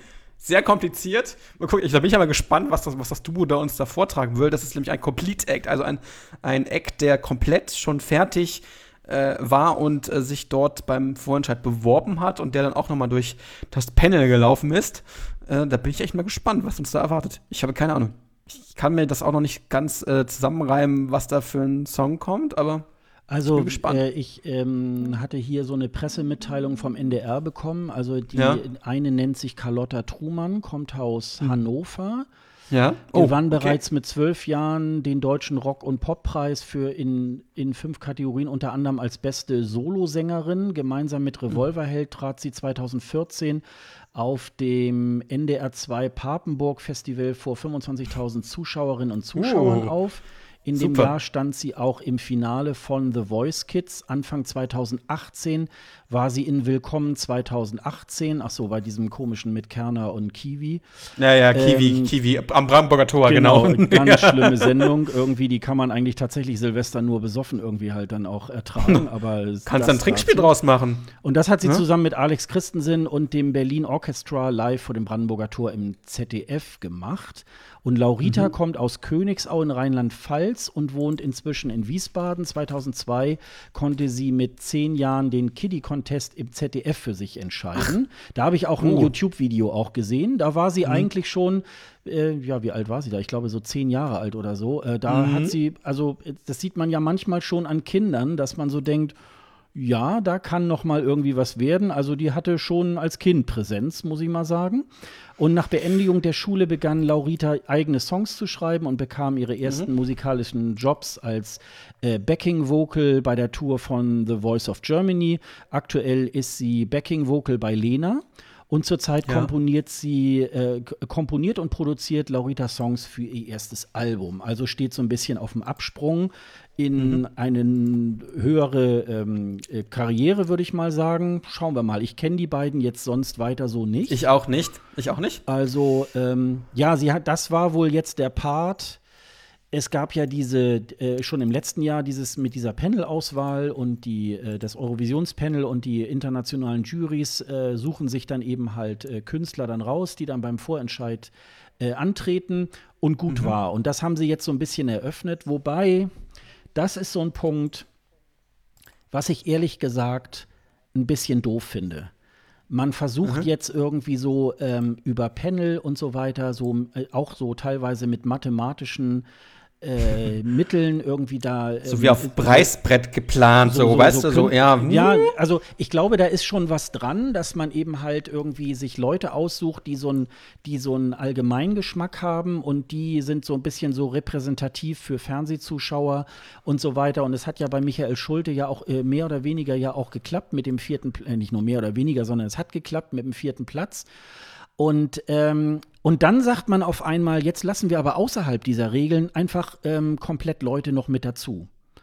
Und ich sag mal, sollten die beiden jetzt gewinnen, könnte man ja tatsächlich zu dem Schluss kommen, ja, und wozu habt ihr das jetzt mit dem Panel gemacht? Gemacht, genau, ja, richtig. Wozu also, das ganze ähm, Panel krank gemacht? Dann wird, dann wird sozusagen äh, dieses, dieses System so ein bisschen äh, dann selber in Frage gestellt. Und wir haben ja nun auch bei den beiden Jahrgängen, in dem das Clubkonzert äh, äh mit dazugenommen wurde, was so ähnlich ist wie Complete X, und die haben immer gewonnen. Und dann war es natürlich immer so ein bisschen unter dem Motto, nö, wir lassen die sogenannten Underdogs, die lassen lassen wir dann gewinnen, weil wir wollen nicht mehr diese, äh, diese großen Stars und so weiter, die ja sowieso schon irgendwie da ähm, ganz groß äh, mhm. dabei sind und im Geschäft sind und so weiter. Und äh, da, ich sag mal in Anführungsstrichen, vielleicht ist der Song ja wirklich äh, so, dass er einen irgendwie wegballert. Aber wenn die beiden wirklich gewinnen sollten, dann kann das natürlich zu einer Diskussion führen, ja, warum macht ihr denn eigentlich dann dieses Panel? Und warum macht ihr dieses, dieses Ding mit dem ähm, äh, mit der internationalen Jury. Also äh, Tja, das, äh, das erschließt sich mir nicht so ganz. Also ähm, das, das finde ich Interessante ist seltsam. übrigens, das Interessante ist über Laura Kestel war auch Background-Sängerin bei Lena. Mhm. Ähm, also Habe ich aber auch eben vorgelesen. ja, hast du gesagt, ja, richtig, hast du recht. Aber du hast schon recht, wenn, wenn, wenn dieser Complete Egg gewinnt, dann, dann stellt sich dieses ganze System überhaupt in mhm. Frage. Mhm. Also, warum macht man das dann? Mhm. Ähm, und das wird jetzt noch spannend. Ich, da muss der Song aber wirklich gut sein. Da bin ich mal echt gespannt, wie das ist. Wir wissen ja jetzt auch die Songnamen von allen Künstlern. Von daher, das sind leider, muss man ja sagen, nur englische Songs. Mhm. Nur englische. Mhm. Ich hätte jetzt mal gedacht, es kommt endlich mal ein deutscher Song. Das, ähm, also wobei, da muss ich ganz ehrlich sagen, ähm, äh, da muss man, glaube ich, dann auch mal tatsächlich eine Lanze für den NDR brechen. Das geht natürlich auch immer nur, wenn dann auch gute Auswahl an deutschen Songs auch ja, da ja, ist. das stimmt. Ich glaube, äh, da müssen sich dann tatsächlich wohl auch ein bisschen die, die Komponisten auch ein bisschen noch anstrengen und dann mehr deutsche Songs auch einreichen, äh, weil, und das glaube ich Ihnen auch tatsächlich an der Stelle auch mal, Sie haben ja keine Sprachvorgaben. Da wurde auch nee. im Livestream sogar einmal gefragt, äh, könnte auch ein französischer Song. Ja, klar. Und äh, da hat dann Schreiber gesagt, ja, also es gibt äh, keine äh, Restriktion darüber, wir wollen jetzt, äh, oder wenn einer auf Isländisch irgendwas bringt, dann äh, machen wir das auch. Estland hat ja auch einen deutschen Song irgendwie in, in seinem Repertoire. Katze und die Katze. Genau, genau. Da können wir ja dann auch noch mal eingehen drüber, drüber sprechen, wenn es dann soweit ist. Äh, also da ist halt, oder hier mit, mit ähm, wie heißt sie denn nochmal aus Österreich? Zoe, die dann auch mit dem französischen ja, ja. Long DC irgendwie 2016 angetreten war.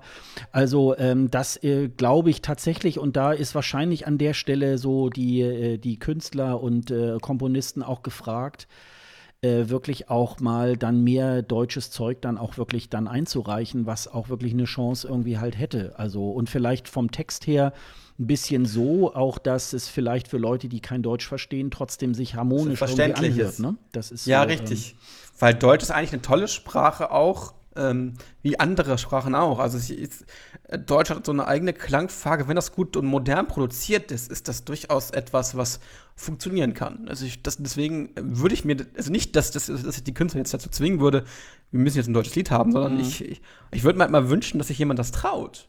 Ja. Zu sagen, ich nehme, ich nehme bewusst einen deutschen Song, weil ich erstens mit Deutsch die Gefühle besser vermitteln kann als mit Englisch. Was natürlich eigentlich für viele andersrum eher ist, weil die englische Sprache ein bisschen einfacher zu vermitteln ist. Aber wenn du einen guten Song hast, äh, der auf Deutsch funktioniert, warum nicht? Mhm. Und das, das muss man, glaube ich, nochmal anders vermitteln. Ich weiß nicht, wie man das hinbekommt, aber das wäre nochmal so ein Wunsch, den man irgendwie auf Dauer hinbekommen könnte, dass man zumindest mal einen deutschen Song dabei hat. Das ja, ja. Also so ist es, ich glaube, in, jetzt wenn wir mal Estland zum Beispiel, ich glaube, da haben die ja auch irgendwie vier oder fünf, die dann auch auf Estnisch dann irgendwie auch sind. Das sind, glaube ich, so um die auch so 15 oder 18 Songs. So, und ich glaube, in der Ausbeute, wenn wir jetzt sagen, wir haben sieben Künstler, dann äh, sollte da auch tatsächlich ein, mindestens einer dabei sein, wenn nicht sogar zwei irgendwie. Aber es muss halt dann die, sich da harmonisch irgendwie tatsächlich einfinden. Ne? Genau, es muss ja auch, ich meine, da, da das Panel ja den Song auswählt für den Künstler. Und es war, es gab ja wohl auch ähm, wie, ich, wie, wie es im Stream so gesagt wurde, es gab wohl auch Songs, die so in der Mitte waren. Hm. Dass, dass, es zwei Songs gab, die gut waren für den, für den Künstler und jetzt der Künstler sich selber jetzt aussuchen kann, welchen er nehmen will. Hm. Ja, also, ähm, aber in, in der, äh, ist es ja so, dass der Künstler immer selber die Entscheidung trotzdem trifft, welchen Song er nimmt. Hm. Also unabhängig davon, ob, der, ob das Panel sagt, wir wollen jetzt, der Song wäre gut und der nicht.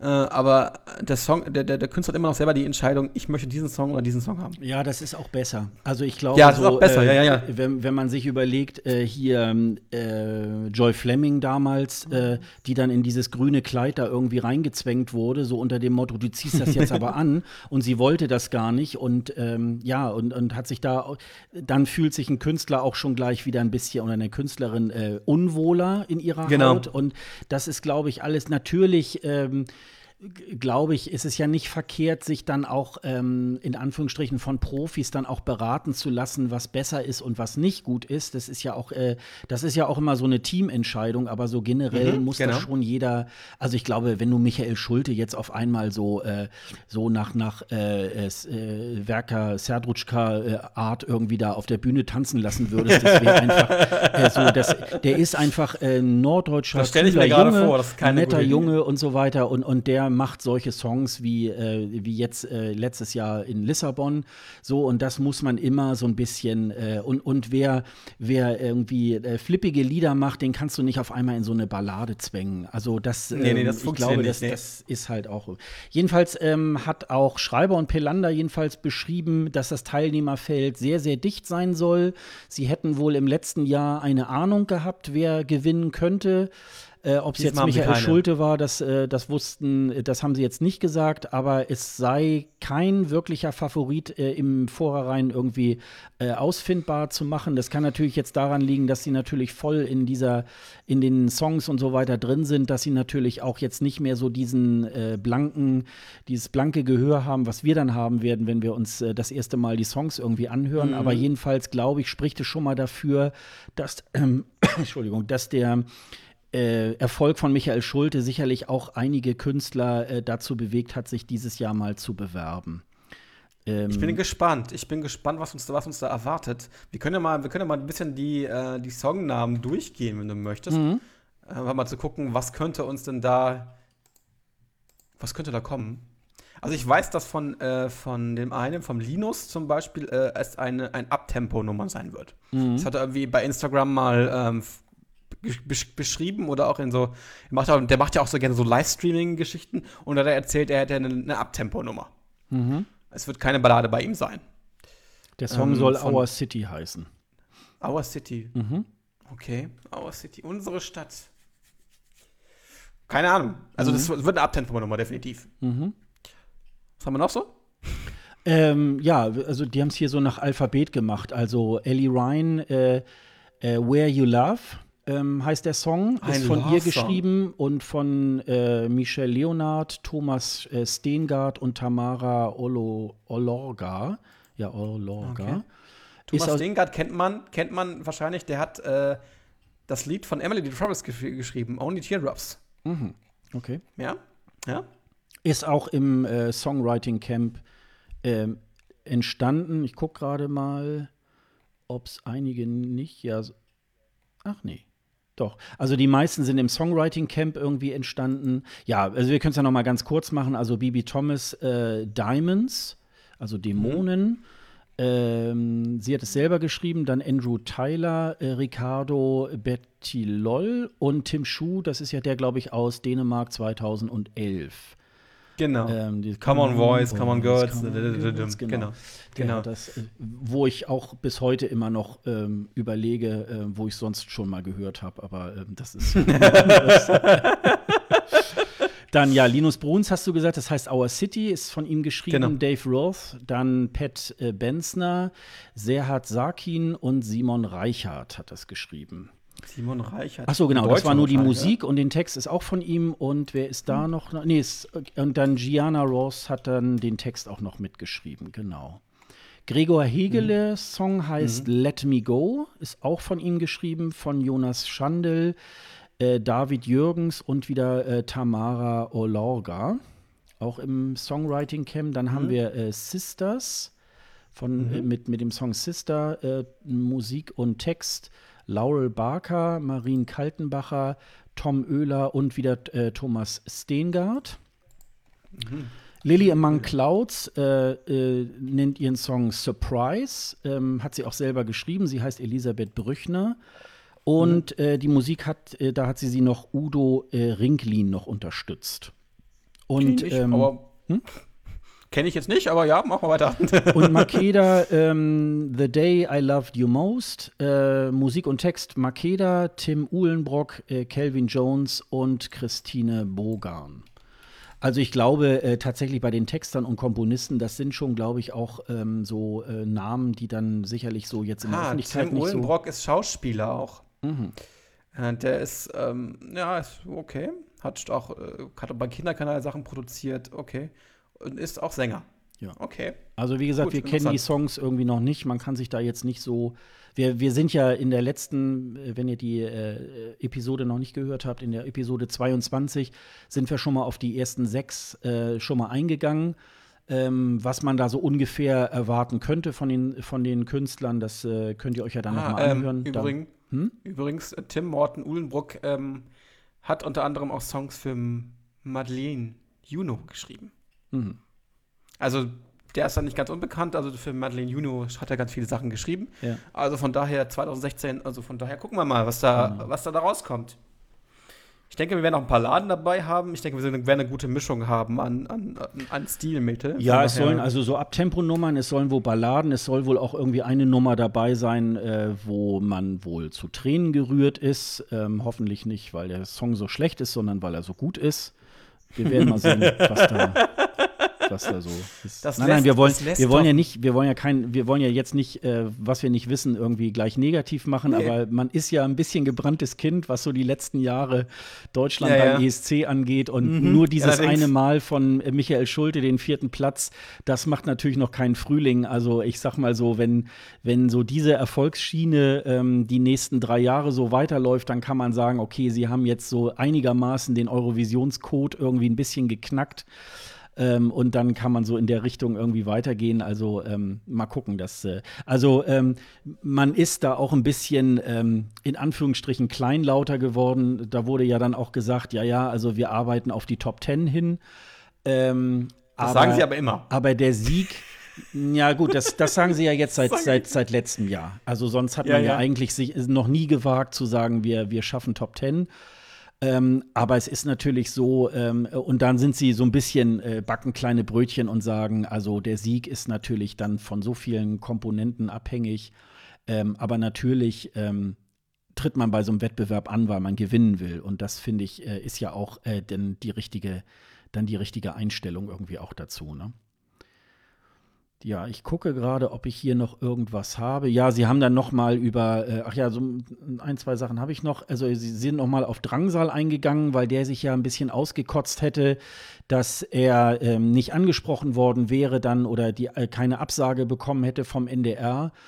Äh, von Seiten des NDR ähm, hieß es, ähm, dass Christoph Pelander wohl dem Management eine E-Mail irgendwie geschrieben hätte Und ähm, sie müssten sich dann selber noch mal ihr äh, äh, Postkorb irgendwie noch mal durchgucken. Da würde die E-Mail dann glaube ich auch sein. Ja, genau. Also das, ach, das ist irgendwas von NDR und ist nicht angekommen.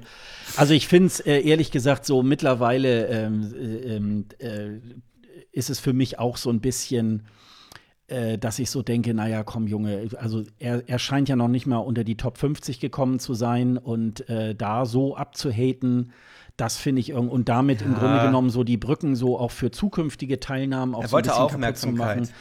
Ja, ich glaube auch und das finde ich dann auch tatsächlich ein bisschen doof. Dann haben solche Leute auch beim ESC auch tatsächlich nichts zu suchen. Das, äh, das hat auch mit, mit hat auch mit Charakter, das sind keine guten Charakterzüge.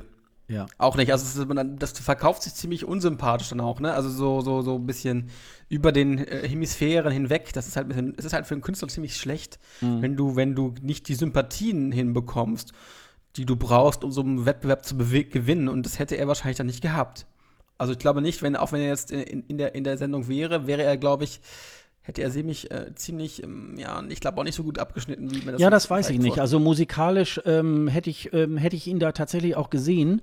Nur ähm, das muss auch ein bisschen ähm, menschlich, sage ich jetzt mal, ein bisschen sauber bleiben. Also äh, und so wie er sich dann da so, er hat ja da auch über mehrere Tage auch bei Instagram ja, ja, ja. sich über, über die Insta-Story dann ausge, über den NDR und ESC ausgekotzt. Und ich muss mal sagen, wenn ich mal irgendwie, ich sag mal, wenn ich irgendwo in einem Spieleabend irgendwie und ich äh, gewinne mal nicht, dann kann ich auch nicht irgendwie das Brett wegschlagen und oh, finde ich scheiße und ihr seid alle doof. Man muss schon auch ein bisschen verlieren können. Und dann hat es eben halt in dem Moment nicht gepasst und es haben eben 100 äh, Leute beziehungsweise 20 haben sich da drüber gebeugt und haben sich das irgendwie äh, angehört und fanden es nicht gut. Und insofern äh, muss man das dann akzeptieren. Das ist dann einfach mal so. Das Leben geht ja auch weiter, aber da muss man dann irgendwie nicht so irgendwie abhaten. Ähm, genau. Und eine Sache ähm, äh, kann ich ja auch noch mal sagen. Ich habe auch noch eine Frage gestellt, die ist da tatsächlich auch dann äh, so mehr oder weniger auch dann äh, äh beantwortet worden. Also man könnte sagen, gegenüber dem ESC Green Room hat der NDR das und das geantwortet. Äh, ich habe hab einfach, hab einfach noch mal gefragt, ähm, äh, wie man denn den deutschen Act über das ARD Morgenmagazin hinaus im Fernsehen präsentieren will.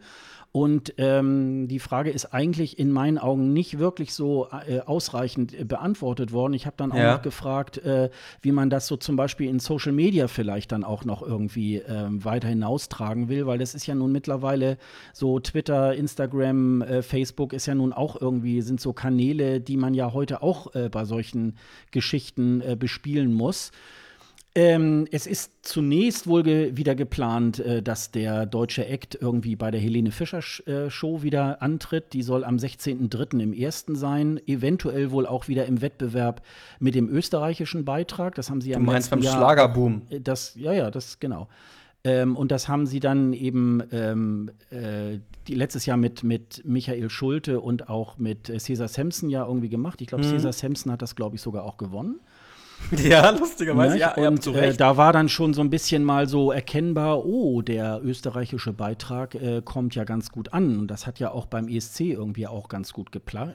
Naja, und sie machen eben halt so auch ein bisschen mehr oder weniger das übliche Gedeck, also NDR Talkshow, Bommes und Tietjen. Und dann machen sie auch diverse Präsentationen im Ausland. Auf dem roten Sofa wahrscheinlich noch. Äh, ja, genau. Ähm, aber das, eben das halt heißt auch Präsentationen ja, im Ausland, äh, wie zum Beispiel Eurovision in Konzert. Die Termine für London, Madrid und Tel Aviv stehen ja so noch nicht fest. Deswegen konnten sie sich da wohl irgendwie auch noch nicht so ganz ähm, darauf äh, einspielen.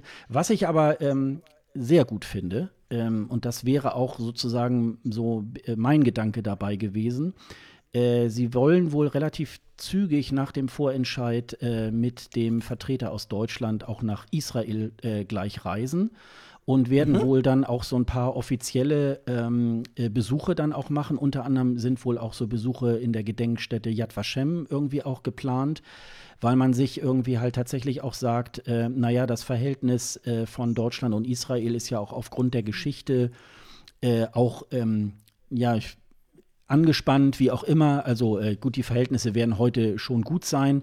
Aber es wird halt schon ein bisschen beäugt, wenn ein deutscher Beitrag in Israel dann beim ESC irgendwie antritt. Und ja, da ja, will man stimmt. dann wohl so ein bisschen auch schon mal äh, Kontakte knüpfen und auch ähm, der, die, die meisten aus dem Teilnehmerfeld waren wohl auch noch nie in Israel, um da sozusagen das Land auch schon mal im Vorwege auch mal kennenzulernen und so weiter. Und das finde ich natürlich wirklich eine sehr äh, gute Geschichte. Ähm, mhm. Und äh, dass sie das machen, finde ich echt gut. Ähm, ich selber fahre ja auch ähm, äh, zu Eurovision in Konzert nach Amsterdam.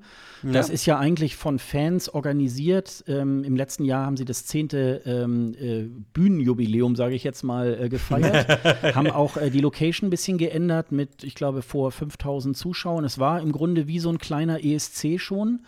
Und ähm, ich habe mich da jetzt auch äh, tatsächlich schon wieder äh, einquartiert mit Hotel und so weiter und habe auch schon äh, Karten dafür. Treffe mich auch jetzt tatsächlich mit ein paar Leuten, die unseren äh, Podcast auch äh, regelmäßig auch hören. Oh, okay, okay. Und äh, insofern werden wir da, glaube ich, einerseits einen schönen Tag auch in Amsterdam irgendwie verleben oder ein schönes Wochenende, aber eben halt uns auch dann dieses tolle Konzert irgendwie, weil man dann so das erste Mal auch hören kann, äh, wie so die einzelnen Künstler dann auch äh, live irgendwie auf der Bühne und vor großem Publikum halt agieren. Und äh, ja, und wie gesagt, ähm, äh, was ich ja schon eingangs sagte, was nicht ganz so gut durchkam, war, ähm, gibt es da irgendwelche Strategien, wie man das vielleicht auch Social Media noch ein bisschen äh, die Bekanntheit auch äh, ausbauen kann? Äh, meistens ist man ja dann immer so ein bisschen drauf angewiesen, was dann der Künstler selber irgendwie halt in seinen äh, Social Media Kanälen irgendwie halt betreibt. Und äh, ich glaube, da könnte vielleicht der NDR auch so das ein oder andere noch mal auch besser irgendwie halt auch ähm, in der Richtung machen. Ne? Ja, haben wir noch irgendwas vergessen? Ich habe ja hier auch ähm, ich diverse nicht. Geschichten. Also was man vielleicht noch mal sag, sagen mhm. kann, das haben die ähm, beiden äh, Pelander und Schreiber auch noch mal gesagt. Man kann sich auch jetzt schon äh, für den ESC 2020 bewerben. Es gibt irgendwie eine E-Mail-Adresse, die nennt sich schlicht und einfach esc.ndr.de. Da kann man sein, easy, ja. seine, seine Mail hinschicken äh, mit dem Link zu seinem äh, YouTube-Video und kann sich da irgendwie bewerben. Ähm, wenn er es dieses Mal irgendwie nicht geschafft hat oder die Bewerbungsfristen äh, äh verpasst hat oder wie auch immer. Und äh, das kann man, glaube ich, äh, schon an der Stelle sagen, denn es geht ja auch noch in den nächsten Jahren mit dem ESC weiter. Und nach dem ESC ist ja bekanntlich vor dem ESC. Und ich gucke jetzt mal, aber wir haben tatsächlich, glaube ich, alles soweit. Ähm ja, wir, äh, dann machen wir doch einfach mal so, äh, mal abschließend. Wie ist, äh, wenn du jetzt den Livestream äh, von Schreiber und Pelander gehört hast, wie ist denn jetzt so dein äh, Gesamteindruck irgendwie, was uns da erwarten also, könnte? Also, das war, ich erwarte nicht viel. Ich erwarte jetzt nicht so viel, wie ich. Ähm also, ich habe jetzt letztes Mal schon nicht viel erwartet. und diesmal erwarte ich auch nicht mehr. Also, ich, ich lasse mich überraschen, was der Andy dort macht. Ich hoffe einfach nur, das hatten wir ja vorhin schon, dass sie ein bisschen an der Inszenierung arbeiten, an der Sendung. Ähm, aber ich erwarte erstmal nicht viel, was die Sendung, was die Sendung selber angeht. Die Songs sind interessant, das ist immer interessant äh, an, der, an, einem, an einem Vor Vorentscheidung, aber ich erwarte jetzt nicht. Ich erwarte jetzt nichts. Weil das, wenn ich jetzt, wenn ich mir jetzt so irgendwelche Gedanken mache, was könnte, was könnten die so machen, dann wäre ich doch eher enttäuscht äh, weil dann die Sendung vielleicht dann nicht so ist, wie wir uns das äh, gedacht haben. Hm. Oder wünschen würden. Ne? Hm. Wie ist das bei dir so? Ist das äh, auch so ähnlich? Oder ähm, ja, also hast, du da eine, hast du da eine, hast du da eine, eine, Vermutung, wie das dann sein könnte? Ja, also erstmal ganz witzig fand ich ja, äh, das muss ich ja auch mal so sagen. Äh, Gerade, ich mag ja immer solche, solche Veranstaltungen, das kenne ich bei mir ähm, in der Firma auch ja. Äh, manchmal so ein bisschen. So, mhm. ich gehe dann gerne so ähm, ähm, äh, wie soll ich das sagen? Also ich gehe gerne zu Betriebsversammlungen und ich gehe auch gerne zu den Versammlungen, so wo, wenn unser äh, Vorstand oder unsere Geschäftsleitung äh, ja. was verlautet, weil man kann dann immer so ein bisschen so die Mitte erkennen, ach ja, so in diese Richtung wird es dann wohl gehen.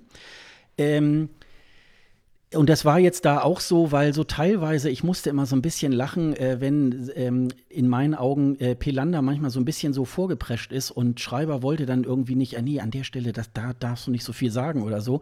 Dann griff er dann immer sehr schnell irgendwie ans Mikro von Pelander, wo ich dann schon dachte, ey, sag mal Leute, ähm, warum habt ihr den beiden nicht gleich jeder ein Mikrofon? Also das war so ein bisschen, wo ich so dachte, ähm, ja Leute, ähm, so da merkt man dann schon, es gibt dann so im, im Hause NDR so auch so ein bisschen denn so Hierarchien und ähm, äh, so, man darf nicht über alles was sagen und, und so weiter. Also man versucht sich da so, so äh, ähm, äh, wie soll ich sagen, so, so, so Sprachregelungen irgendwie vorher zu vereinbaren und dann verplappert sich der eine dann doch irgendwie und dann muss der Chef wieder eingreifen. Und das war dann so an der einen oder anderen Stelle sehr ähm, interessant. Also ihr könnt euch das auch ähm, im Noch Nachhinein auch angesehen. noch mal äh, an. Auf eurovision.de gibt es das nochmal? Ja, äh, aber auch bei uns haben wir natürlich Und bei uns, Show- bei uns natürlich in den Shownotes natürlich, Genau, aber in auf den eurovision.de findet äh, ihr es auch. auf www.escgreenroom.de könnt ihr euch das dann, äh, dann noch mal äh, auch anschauen. Ähm, und äh, ja, und da war das so ein bisschen äh, so belustigend, würde ich mal sagen, wo ich so dachte, ah ja, guck mal, da, äh, also da ist im Hintergrund, gibt es so auch diverse Schwierigkeiten, warum was nicht geht und so weiter. Also ähm, das war so. Äh, ich würde mal sagen, ich bin da tatsächlich sonst auch äh, eher äh, verhalten optimistisch, ähm, wobei ich schon eher die, das, ähm, die, den Schwerpunkt auf optimistisch setze, weil ich schon glaube, ich, die werden schon noch ein bisschen mehr Pfund drauf naschen im Gegensatz zum letzten Jahr, ähm, wo Ja? der Vorentscheid ähm, ja von der Unterhaltung her jetzt ähm, nicht so doll war und sehr viel ähm, Potenzial hatte, um sich daran die Mäuler zu zerreißen. Ähm, aber ähm, ja, und wie gesagt, wir haben noch die Blackbox mit den, mit den Songs. Wir wissen da eben halt auch noch nicht. Äh, es wird uns im Moment das Blaue vom Himmel irgendwie versprochen und das sind Ja. ganz tolle Songs. Mithin, äh, das kann ich noch mal eben einwerfen. Was ich auch nicht so ganz glücklich fand, äh, dass man dann sagte, oh, wir haben, wir haben noch einen Song, bei dem wir aber noch niemanden gefunden haben, der das stimmlich irgendwie umsetzen kann. Wo man dann immer so Und den denkt, werden wir aufheben. Genau, das, genau. das den war werden wir aufheben wir auf- und so aufheben. weiter. Das hätte ich eher gar nicht gesagt, weil das finde ich immer so ein bisschen ähm, jetzt so den jetzigen Teilnehmern auch ein bisschen. Das klingt so, ach, die, die Songs sind dann scheiße, weil der, der, der, der dann im Hintern ist am Ja. ist der bessere, so ungefähr, ja. also Hast ich, du recht. ich fand das so recht. ein bisschen, äh, ist ja schön, wenn sie sich da irgendwo die Rechte gekauft haben an dem Song und sie finden das irgendwie alle so geil und so. Äh, vielleicht findet sich ja da auch jemand, also wie gesagt, esc.ndr.de und ähm, dann kann vielleicht irgendwie, äh, kommt vielleicht noch irgendjemand zusammen und äh, das hat ja mit Lena damals auch geklappt. Irgendwie haben die ganzen Komponenten gut miteinander gepasst und man hat dann einen Song und einen tollen Künstler und äh, es hat dann auch noch äh, beim ESC allen gefallen und äh, dann hat es geklappt. Also äh, das fand ich irgendwie so ein bisschen. Aber äh, ja, wir sind natürlich ganz verhalten optimistisch und äh, wir gucken einfach mal. Das ganz Kurioseste war aber, dass, dass, dass dieser Stream im, im, im Büro von Thomas Schreiber war. Mhm. Äh, und im Hintergrund gab es einen, einen Riesenberg an, an, äh, an Schlüsselbändern mit, mit, mit diesen ganzen ähm, äh, Backstaging-Pässen und so. Das sah ein bisschen komisch aus, im Hintergrund so ein riesen Ding da im Hintergrund zu haben mit ganz viel. Ob das gewollt war? Hm. Ähm, Nein, ich glaube, das ist einfach in seinem Büro und da hat er dann irgendwo in so einer Ecke hat er diese ganzen Akkreditierungen und so weiter irgendwie ja. halt aufgehängt. Das wird ja nicht nur ESC sein, das wird ja auch äh, bei diversen anderen äh, Geschichten da irgendwie sein. Ähm, also äh, hatte dir das, dir hatte ich das glaube ich gepostet oder ich weiß nicht, wo ich das jetzt noch. Ich habe auch so ein, an so einer Lampe so zwei, drei so Dinger auch schon hängen. Ah, ich, Äh, aber ich muss dazu sagen, ich habe aber auch sowas an, an einem Haken hängen. Ja. Ich habe ja mal, das wissen, das, das weißt du, glaube ich, auch nicht. Ich habe mal ähm, in Hannover beim RAN, äh, auf dem Ramschplatz, genau, also vorm, vorm neuen Rathaus, habe ich äh, die, die, die Technik mitgemacht beim, beim Streaming äh, vom, vom ESC in Düsseldorf. Da habe ich im, im, im Übertragungswagen mitgesessen, wo, wo ich das dann auf die Leinwände gebracht haben. Ähm, und äh, deswegen habe ich da auch so ein paar Sachen, die, so, die ich so aufhebe. Also, und, äh, aber ich, ich bin auch schon dabei zu sagen, ich schmeiße ein paar Schlüsselbänder raus, weil so viel kann man gar nicht gebrauchen. Also es ist, ähm, hat man so einen riesen, so einen riesen Haufen und dann weiß man nicht, was man damit anfangen soll. Ja, ich finde es immer ganz gut, dass irgendwie. Ich habe ja zum Beispiel, ich hänge ja immer alle Plakate auf von den ESCs, die, äh, die ich besucht habe. Äh, da ist schon, ich, ich habe hier so eine, so eine, äh, über zwei Stockwerke so eine Wohnung und an der Treppe ähm, hängen halt die ganzen Bilder. Und ähm, da kaufe ich mir dann immer das, ähm, das Plakat, das offizielle, ähm, so als Erinnerung. Und ich finde sowas wie diese Akkreditierungsumhänge-Geschichten irgendwie, das finde ich auch immer irgendwie ganz nett. Aber es war natürlich sehr voluminös, weil ich glaube, wie lange ist er jetzt Unterhaltungschef? Ich glaube, seit elf oder zwölf Jahren, glaube ich. Und äh, da kommt natürlich auch eine ganze Menge zusammen. Vielleicht ist das auch noch so vor seiner Korrespondentenzeit oder so irgendwie auch noch, äh, sind das auch noch solche Ja, das Geschichten. kann natürlich sein. Nicht, wenn er da irgendwo bei der EU oder so irgendwie halt halt dann Reportagen gemacht hat oder so, dann wird er da ja wahrscheinlich auch immer irgendwie solche, um, äh, solche Akkreditierungen irgendwie bekommen haben. Und das ist natürlich irgendwie, ja, also ähm, finde ich also fand ich jedenfalls auch sehr, sehr Fand ich lustig, ich fand's lustig, ne? ich fand's lustig, dass das da so, ja. so ein Riesenhaufen da war. Ja. Von daher ist es, ähm, ja, aber das war ein sehr informativer Stream. Ich bin gespannt, was jetzt uns äh, auf uns warten wird. wir können ja mal weiter, wir können ja mal äh, in das Land fliegen. Ja, Zeit für eine gut. neue äh, Kapitelmarke, würde ich sagen. Kapitelmarke, und zwar der aktuelle Stand in Tel Aviv. Was haben wir denn äh, jetzt alles so mitbekommen? Also, es gibt jetzt endlich ein offizielles Logo. Das sieht ein bisschen aus wie so ein Davidstern, ein bisschen äh, modernisiert, der so ein bisschen auch so Assoziationen zu anderen äh, religiösen ähm, oder auch äh, ländertypischen Sternen ähm, assoziiert werden kann. Und es, ich, ich finde, der sieht ziemlich cool aus. Auch die Animationen dazu äh, sind ziemlich cool. Ich bin gespannt, wie das dann das Merchandise dann dazu, dazu, dazu sein wird. Ähm, aber es scheint bei vielen Fans sehr, sehr gut anzukommen, dieses sehr, sehr schlichte und einfache Logo, oder?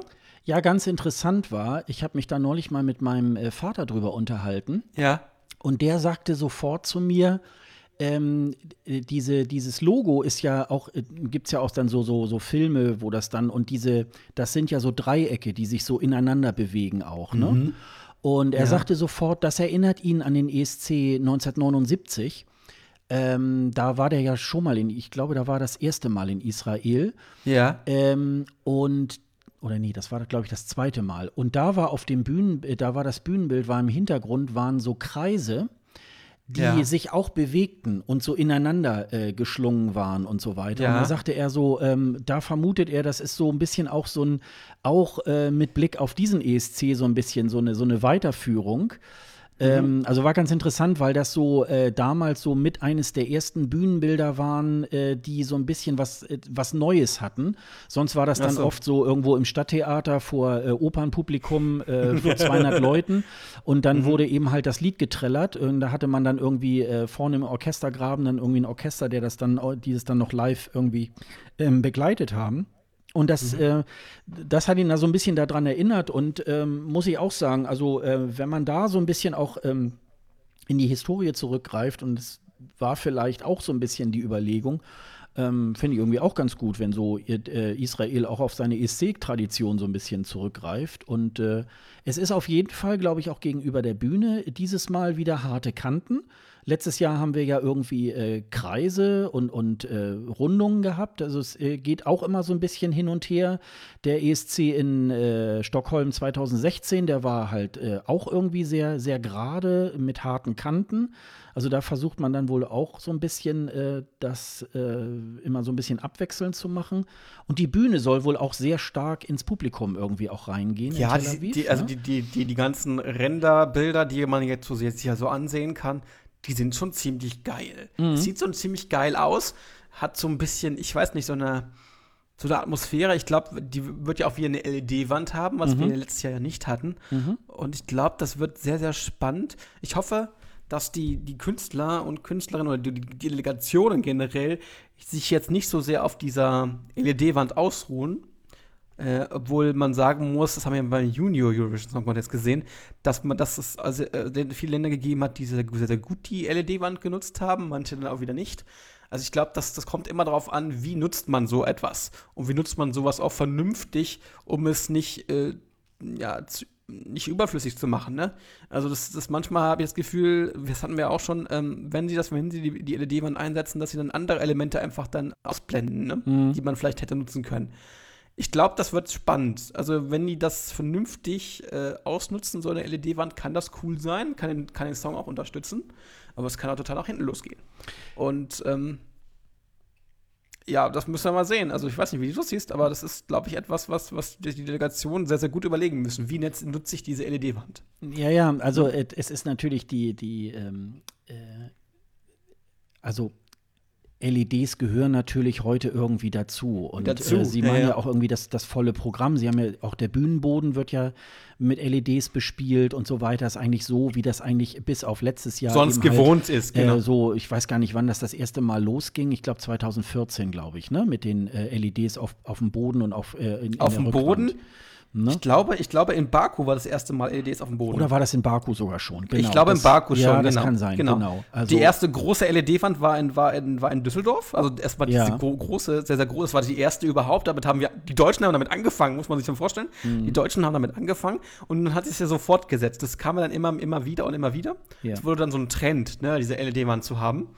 Äh, und ich glaube, das als, als Bestes eingesetzt hatte man das, glaube ich, in Dänemark, in Kopenhagen, wo man dann auch schon den, diesen äh, äh, berührempfindlichen Boden hatte, ne? Mhm, also der war ja genau. dann berührempfindlich ja. und konnte dann auch benutzt werden.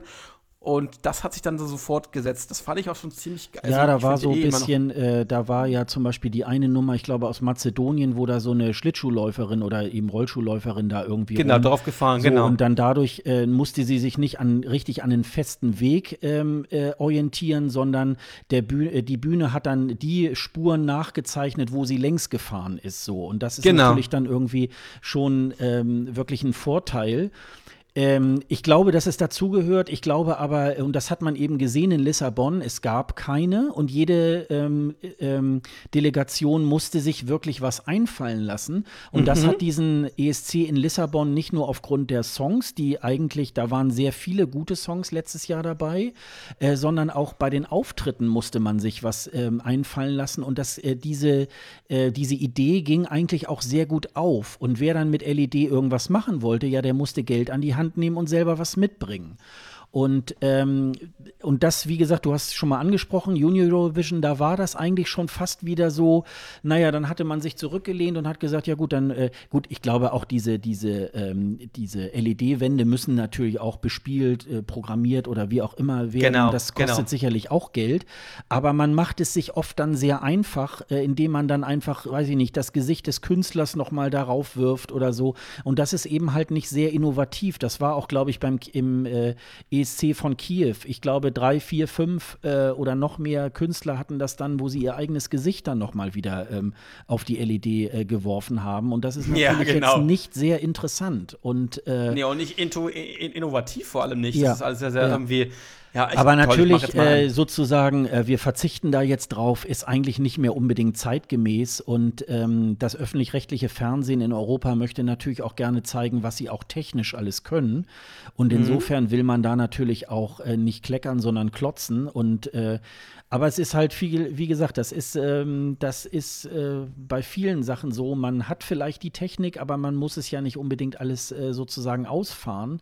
Mhm. Also ähm, in den 2000er Jahren wurde ja auch viel mehr mit Bühnenequipment auch gearbeitet. Oh, so irgendwelche ja. Treppen, Windmaschinen, Windmaschinen und, ähm, und, so weiter. Wobei die sind ja meistens schon in der Bühne. Dann, äh, Trickkleider. Ja, ja, genau. Und sehr viel Trickkleider. Ja, aber ich meine auch, auch so Sachen wie Treppen und wie irgendwie, oder sie, sie lagen dann mal in irgendwelchen Betten oder, oder sind dann, haben auf, auf, äh, auf Flügeln irgendwie halt dann äh, getanzt oder so. Und das macht man heute immer weniger.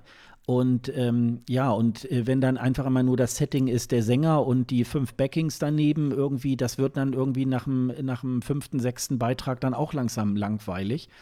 Und ähm, aber wie gesagt, wir lassen uns mal, wir lassen uns mal überraschen. Ich glaube, dass die Israelis auch ähm, ganz schön da die Kuh fliegen lassen und äh, ich habe mir noch aufgeschrieben, irgendwann Mitte April soll es dann wohl mit den Aufbauten irgendwie ähm, beginnen. Mhm. Ist ja nicht mehr so lange. Nicht? Am 18. Mai ist ja dann das Finale. Also sie brauchen schon auch sehr viel, meistens sind es immer so fünf, sechs Wochen, die sie brauchen, um äh, das ganze Ding dann äh, so stehen zu haben, damit man nachher dort ein äh, ESC irgendwie halt äh, machen kann. Ähm, ja, das findet auf diesem Expo-Gelände statt. Haben wir ja auch schon mal gesagt, es gibt einen separaten Greenroom-Bereich. Mhm. Ähm, da soll man angeblich auch für Karten bekommen, wenn man jetzt keine Karten für die Halle bekommt. Wobei so richtig äh, bestätigt ist das irgendwie auch noch nicht. Nee, richtig. Ähm, wie soll man das dann gucken? Über eine Leinwand dann? Ja, das wäre dann so, so mit den Künstlern Public Viewing machen. Und da ist dann immer die Frage, fährt man dafür extra nach Tel Aviv oder kann nee, man sich das in nein. Hamburg nicht lieber an der Reeperbahn dann auch mit äh, Barbara Schöneberger ehrlich, zusammen dann gucke ich mir das lieber zu Hause an. Ja. Ich, ganz ehrlich, dann gucke, wenn ich mir dafür Karten kaufen muss, in Green Room mit den Künstlern, Gut, ist auch ein Erlebnis, aber ganz ehrlich, dann würde ich lieber zu Hause gucken mit Chips und. Mhm. Ja, ich hatte im ersten Moment habe ich auch also, mal so gedacht, das ist eigentlich eine schon eine coole Sache, weil du kannst dann irgendwie auch mal Fotos äh, vom Green Room machen und von den Künstlern und so weiter.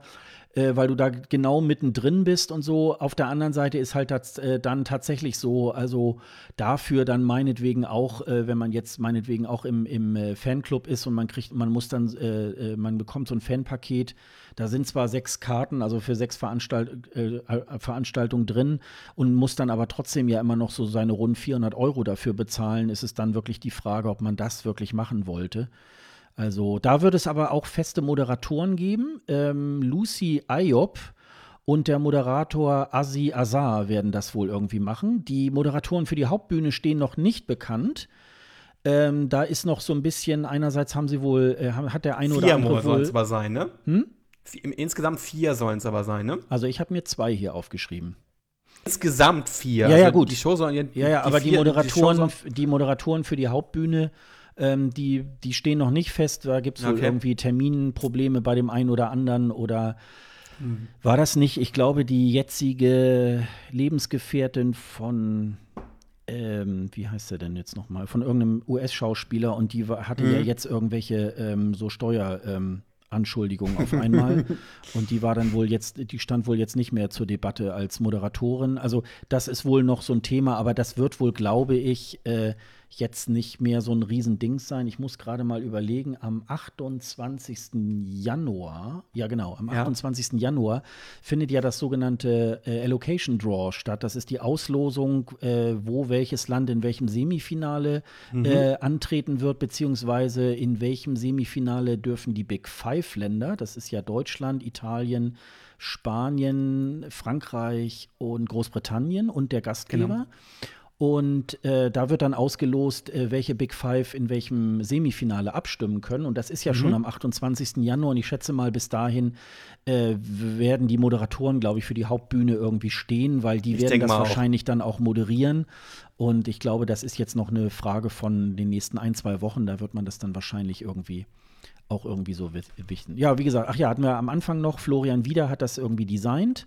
Genau. Der hat ja bereits schon den ESC 2011 und 12 und 15 sowie 2017 bis äh, ja, 19 jetzt sozusagen äh, designt und ähm, hat ja so, weiß ich nicht, äh, MTV Music Award, glaube ich, irgendwie. Ich meine Genau. auch irgendeine Oscar-Verleihung hat er, glaube ich, auch, oder Golden Globe, glaube ich, irgendwie. Ja, Hat er- irgendwie so. Und er ne? hat aber auch so, so, so, so Showbühnen für, Ja. ich glaube, für, für Helene Fischer oder sowas hat er auch gemacht. Genau. Also mehrere, er hat mehrere Dinge gemacht. Also der hat, meine ich, in München und Los Angeles, glaube ich, irgendwie Büros.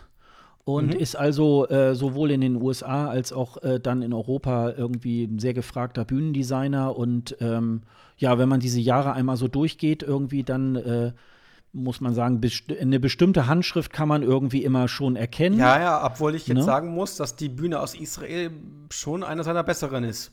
Also Mhm. die, die, die, die aus Kiew war ja auch von ihm, ne? Ja. ja. Die fand ich nicht so toll. Diese Kette, die da, da angedeutet war. Und die letztes Jahr äh, ähm, aus Portugal, die war zwar nicht schlecht von der Idee her, also auch, äh, aber irgendwie noch nicht so hundertprozentig das, ne, was man Mhm. sich da äh, gewünscht hat. Ich bin gespannt, weil die von den, von den Render, Renderbildern schon sehr geil aussieht. Also das, das könnte richtig cool sein.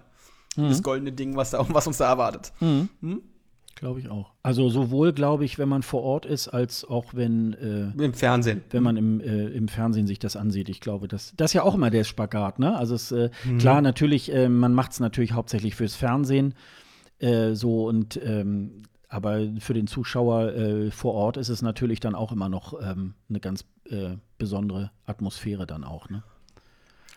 Ja, Tja, ach ja, dann gibt es irgendwie nach dem Allocation Draw am 28. Januar, äh, in, also für Ende Januar äh, ist die erste Ticketrunde. Also wir Oh, okay. vermuten mal, dass es jetzt irgendwie wieder verschiedene Wellen sind.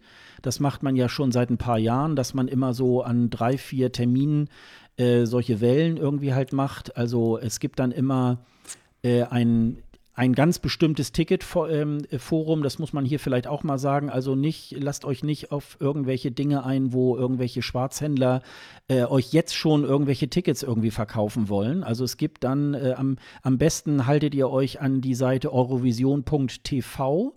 Äh, Das ist die offizielle Seite vom Eurovision Song Contest und da wird euch sicherlich auch der äh, aktuelle Link auch zu den Tickets auch äh, dann äh, aufgezeigt, wo ihr euch dann anmelden. Das ist meistens so, man setzt sich in eine Schlange Und aus eigener Erfahrung würde ich mal sagen, nehmt euch einen Tag frei, weil es kann mehrere Stunden dauern, bis ihr irgendwie halt dann drankommt. Wenn ihr drankommt, das ist ja auch immer noch so eine, so eine Geschichte.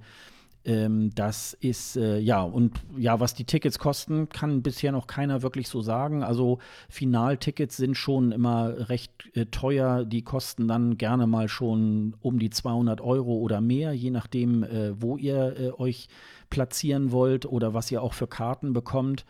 Es gibt schon auch äh, günstige Karten für 50 Euro. Das sind immer diese sogenannten Family-Shows. Die sind dann immer so um 13 Uhr, meistens so eine Probe oder so.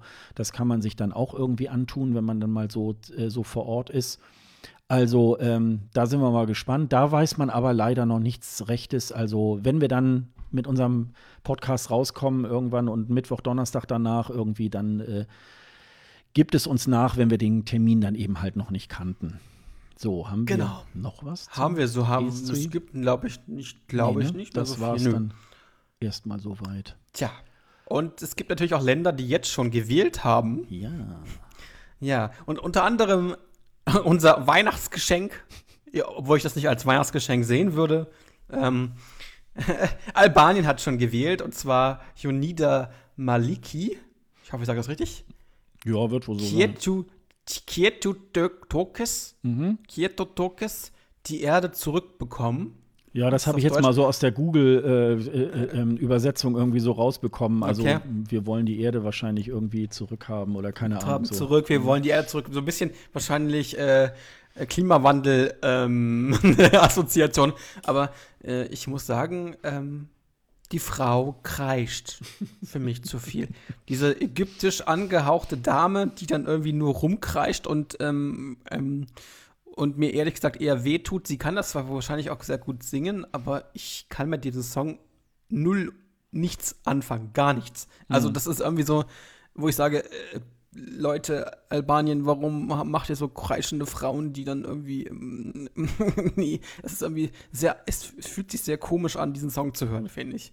Also für mich ist das irgendwie ähm, aus, der, aus, der, aus der Zeit gefallen, so ein bisschen. Das ist irgendwie nicht, nicht modern und nicht schön anzuhören für meine Ohren. Also es ist schon sehr landestypisch für Albanien. Ja, das genau. muss man dann ja, schon genau. sagen. Und ich, äh, wenn man, wenn, wenn der Song irgendwie anfängt, denke ich so, ach ja, da kann jetzt irgendwie was Spannendes irgendwie kommen.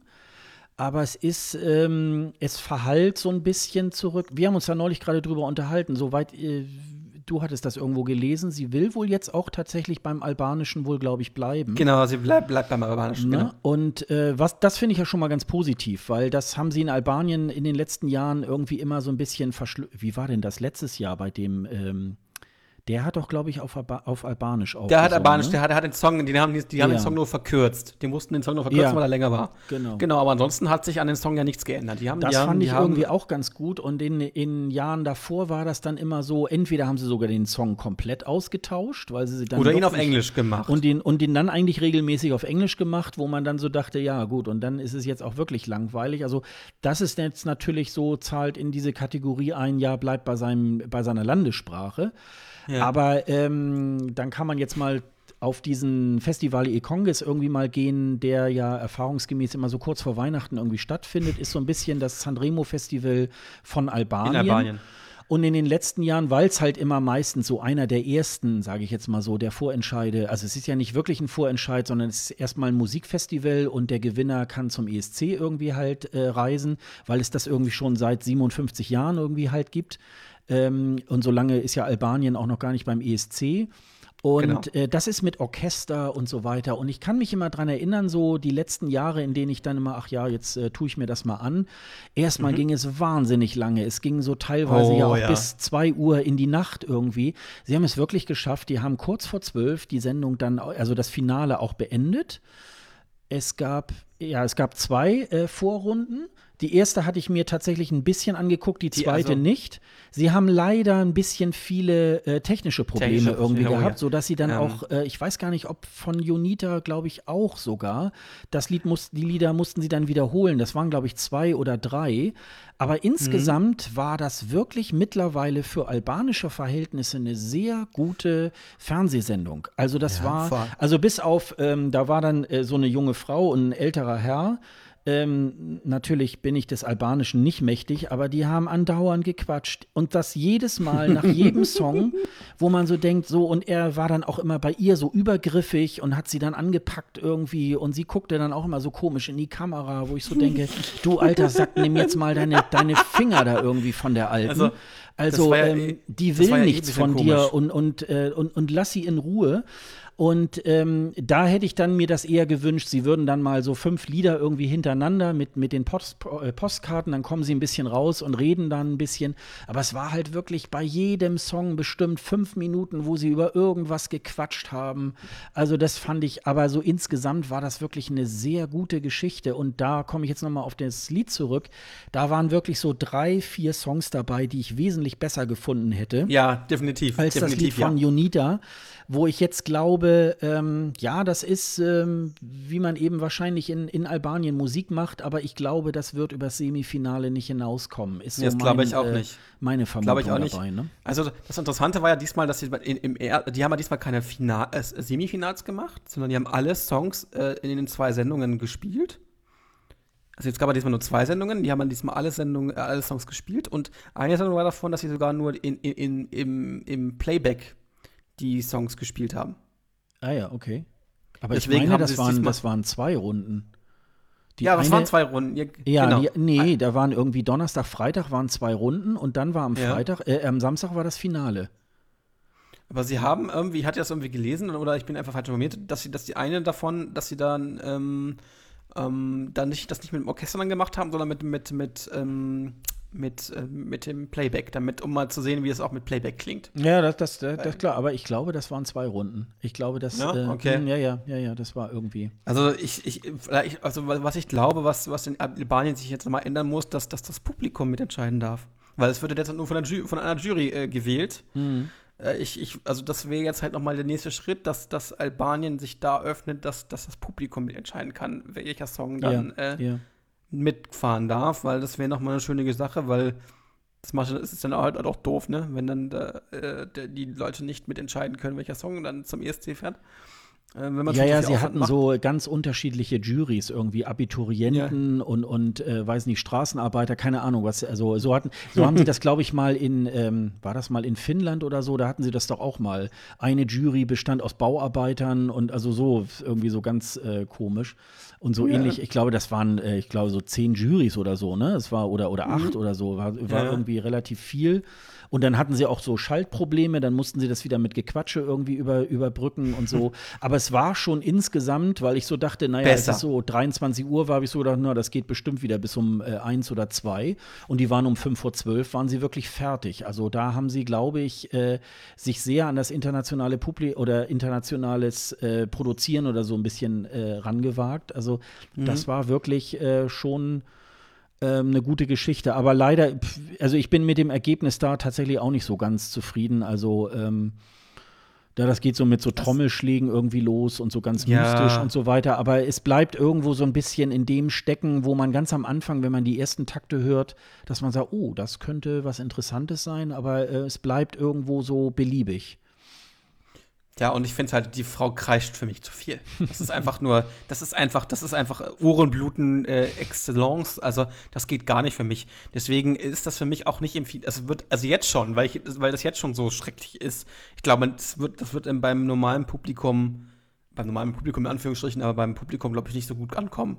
Ich glaube auch nicht, wie du schon sagst, dass die, dass die ins Finale kommen. Das glaube ich. Also, ja, glaub, kann ich mir nicht gut vorstellen, ja. Nee, wo, ich kann mir wo, das, also, nee, ich auch nicht. Wobei ich immer ähm, sage, aus, so, aus der Perspektive der, der vergangenen Jahre, ähm, Albanien ist oft besser als sein Ruf. Und ganz oft, so in meinen Augen, äh, sind manchmal die Sachen ins Finale gekommen, wo ich so dachte, oh Gott, das geht gar nicht. Also mir fällt da Enita Terifa 2015 ein, die also stimmlich ganz furchtbar war und die Leute haben sie ja. ins, ins, Finale gewählt. Ne? Also äh, und da gab es irgendwie andere Sachen, die ich wirklich sehr schön fand, die haben es nicht ins Finale geschafft. Also ähm, das ist schon äh, auch manchmal so ganz, äh, vielleicht ist mein Musikgeschmack einfach zu gut. Dann haben wir noch jemanden, und zwar Tamta aus Zypern, mhm. den Song Replay ähm, äh, singen wird, aber genaueres wissen wir da auch noch nicht, was, nee, da, was uns da genau, erwartet. Den kann man noch nicht hören. Von daher, aber wir haben zumindest mal einen Songnamen. Gibt es dann noch was Schönes, was so in der ja, da kann man noch sagen, der ist irgendwie, der wird wohl auch wieder in, in Schweden wohl produziert. Wie soll es irgendwie anders sein? So, und äh, Tamta will, äh, so, äh, sollte wohl schon des Öfteren mal äh, für Zypern oder ich glaube auch für Griechenland irgendwie mal antreten. Und jetzt hat es wohl irgendwie diesmal mal dann tatsächlich geschafft. Ähm, wir haben euch mal in die Shownotes äh, ein YouTube-Video von ihr reingestellt, was jetzt irgendwie im Dezember irgendwie rauskam. Da kann man dann mal so mhm. ungefähr äh, dann mal äh, schauen, wie die, wie die Dame ähm, irgendwie so klingt. Ne? Mhm. Ja, sonst an Kandidaten, also es ist Gibt's wohl so einiges so äh, on hold irgendwie. Ähm, es müsste ja jetzt demnächst auch, glaube ich, mal der österreichische Kandidat irgendwie mhm. äh, mal bekannt Der belgische müsste auch auf Dauer langsam ja, kommen. Genau. Also, also das ja. wird wahrscheinlich jetzt irgendwie, ach ja, genau, äh, um nochmal zurückzukommen auf unseren ersten Punkt mit, der, ähm, mit dem äh, Vorentscheid, da ist zum Beispiel gesagt worden, das Head of Delegation Meeting ist am 10.03.2019. Mhm. Da kommen alle ähm, äh, Kollegen von Christoph Christoph Pelander ähm, zusammen, die äh, dann beim ESC teilnehmen werden, also die sozusagen den Delegationen immer vorstehen. Und zu diesem Termin müssen auch die Länder ihre äh, Unterlagen eingereicht haben. Es gibt da ja so Pflichtenheften, äh, wie der Song beschaffen sein muss. Also nicht nur die Geschichte darf nicht äh, jünger als 1. September des Vorjahres sein und so weiter. Da sind dann so die Beschreibungen auch, ähm, wie, der, wie der Auftritt irgendwie halt sein muss und so weiter. Und bis zu diesem Termin müssen auch die Länder alle ihre Songs dann auch eingereicht haben. Das heißt, bis dahin hat man irgendwie Zeit. Also äh, Bulgarien nimmt ja nun leider 2019 nicht am ESC teil. Die waren eigentlich immer so Kandidaten, die wirklich erst dann so einen Tag oder am Tag des Head of Delegation Meeting dann ihren äh, Kandidaten bekannt gegeben haben. Und ähm, manche machen sich das da wirklich sehr spannend und manche ähm, ja, ich glaube, ich weiß gar nicht, irgendwie das, ähm, das Finale vom Melodiefestival ist, glaube ich, auch dann so am, am 9.3. oder so, glaube ich. Also so ganz, ganz knapp. Ne? Und ähm, also ähm, bis dahin, also es kann in dem einen oder anderen Land tatsächlich auch noch bis Mitte März irgendwie dauern, aber die meisten trudeln dann tatsächlich irgendwie so äh, im Grunde so ab jetzt bis äh, über den ganzen Februar hinweg und so weiter. Und manche wollen es ja auch irgendwie so ein bisschen nutzen, auch äh, nicht zusammen mit anderen Ländern zusammen irgendwie äh, äh, ihre Songs bekannt zu geben, sondern irgendwie auch eine gewisse Alleinstellung zu haben, um sich dann auch ein bisschen bekannter zu machen. Aber das wird eben halt dann auch noch ähm, äh, so lange noch ein bisschen dauern, bis wir dann irgendwie was Näheres wissen. Aber wir werden das so nach und nach dann auch hier im Podcast besprechen. Wir haben eine Tabelle auf unserer Seite escgreenroom.de äh, mit den Teilnehmern des EST 2019. Da sind, wie gesagt, diese beiden Künstlerinnen auch schon aufgeführt. Und wir ähm, setzen da auch immer die Links zu den Social-Media-Kanälen der Künstler. Da kann man äh, denen dann auch, wenn man sich dafür interessiert, die dann bei Facebook, äh, Instagram oder Twitter auch folgen, sofern sie dann diese Kanäle auch haben. Und wir haben so ein bisschen Statistik, wie die Platzierung der Länder in den letzten drei Jahren irgendwie halt auch waren. Das könnt ihr euch dann irgendwie auch noch mal äh, dann Ansehen. zu Genüge zu führen. So, genau, oder? oder auch die Streams natürlich könnt ihr. Wir verlinken immer regelmäßig die aktuellen Vorentscheid-Streams und die findet ihr auch auf der Seite von escgreenbook.de unter dem Reiter Streams. Genau. Genau. Was war sonst ja. noch wichtig? Tja, jetzt müssen wir leider mit einer traurigen Mitteilung kommen. Nicht, dass wir aufhören, sondern es hört jemand anders auf. Nicht, dass ihr jetzt denkt, wir hören auf, sondern unsere lieben Kollegen vom Prinzblog äh, werden leider ihren Blog einstellen. Das ist etwas, was äh, schon sehr, sehr bedauerlich ist, weil sie es sehr, sehr lange machen und einer der wenigen deutschen Seiten sind, die das so ausführlich machen. Und um, ähm, das finden wir, glaube das ist, ist sehr, sehr schade, dass sie es jetzt ähm, ja. beenden, aber ich glaube, man kann es auch verstehen, wenn man sehr viel Herzblut und sehr viel Ehrenamtlichkeit auch so da reinsteckt. Das ist, glaube ich, etwas, was ähm, sehr viel Zeit braucht. Und ich glaube, nach so vielen Jahren ähm, die das jetzt gemacht. Ich glaube, zehn Jahre, ne? Zehn Jahre? Ich glaube, seit 2008 oder 2009 machen sie das, ja, genau. Ja, ja, mhm. genau. Und schade, schade, dass ihr aufhört, aber ähm, so ist es mal. Aber vielleicht kommt ihr irgendwann wieder, aber bisher macht ihr ja noch ein bisschen Berichterstattung. Ne? Ich hoffe, dass ihr ein bisschen noch weitermacht und dass wir vielleicht euch über diese ganzen Twitter, über die ganzen Social Media Kanäle euch noch ein bisschen verfolgen können. Wir haben ja gehört, dass ihr ein bisschen weitermachen wollt, zumindest in einem kleinen, ganz kleineren Rahmen, eher über Instagram und über Twitter, ne? Ja, genau. Die wollen sich das wohl irgendwie, ich glaube, äh, Peter genau. Renzmann äh, will, glaube ich, den Twitter-Kanal weiterführen und Benny Benny, glaube ich, den Instagram-Kanal. Genau. Ähm, ob das dann so unter der Marke Prinzblock, das haben sie wohl noch ein bisschen offen gelassen. Aber der Server wird wohl tatsächlich auch Ende Januar tatsächlich auch schon platt gemacht. Also mhm. wer jetzt wohl noch ein bisschen in alten ähm, Artikeln und so weiter schwelgen will, der sollte sich da jetzt noch äh, ranmachen mhm. und dann noch mal mhm. versuchen, das so nachzulesen. Man kann es sich ja dann auch selber noch irgendwie abspeichern oder so, wenn man das möchte. Ähm, ich finde es auch schade. Ich glaube, das muss wohl auch relativ äh, kurzfristig wohl die Entscheidung ja, gekommen ja, sein, weil sie jetzt eigentlich im Grunde genommen so mitten in der Saison eigentlich, äh, sie sind kurz vor Silvester mit dieser Nachricht irgendwie rausgekommen und ähm, haben natürlich auch mit enormer Manpower irgendwie tatsächlich äh, wie Sie ja immer selber sagen, äh, jeden Augenschlag innerhalb des äh, ESC-Landes sozusagen auch aufgenommen und darüber berichtet. Und dazu brauchst du natürlich auch wirklich äh, sehr viel Manpower. Und ich glaube, im letzten Jahr sind zwei wichtige Autoren, glaube ich, auch gegangen die das dann eben halt auch aus persönlichen Gründen äh, nicht mehr konnten. Man hat ja einfach auch, wenn man das ehrenamtlich macht, wir machen das ja hier bei unserem äh, Podcast ja auch irgendwie nebenbei und äh, wir nehmen kein Geld dafür, wir bezahlen das irgendwie alles aus eigener Tasche, äh, dass der Server betrieben wird und, und, und. Das machen wir auch gerne, weil wir auch gerne weiterhin auch werbefrei bleiben wollen, weil wir gerne auch genau. unsere eigene Meinung irgendwie auch dazu äh, sagen wollen. Ähm, aber wenn natürlich familiäre Gründe oder auch ähm, äh, berufliche Gründe. Es, äh, ne, es kann ja immer sein, ähm, die Arbeit nimmt dann plötzlich dann doch etwas mehr Zeit in Anspruch und das ist ja nun mal auch äh, äh der Punkt im Leben, wo man dann auch sein Geld irgendwie auch bezieht, ähm, dann muss man natürlich irgendwann die Konsequenzen ziehen. Ich könnte mir auch vorstellen, so vor dieser Situation stehe ich jetzt im Moment gerade auch. Ähm, wenn man jetzt äh, nach Israel zum ESC irgendwie fährt, das sind, da werden natürlich auch Reisekosten aufgerufen, die man nicht hat, wenn man, äh, wenn man nicht nach, äh, wenn man nach Kopenhagen oder nach Wien oder so irgendwie fährt. Ähm, das ist natürlich schon alleine aufgrund des Fluges ähm, auch schon eine Geschichte. Das werden sie sich wahrscheinlich auch überlegt haben.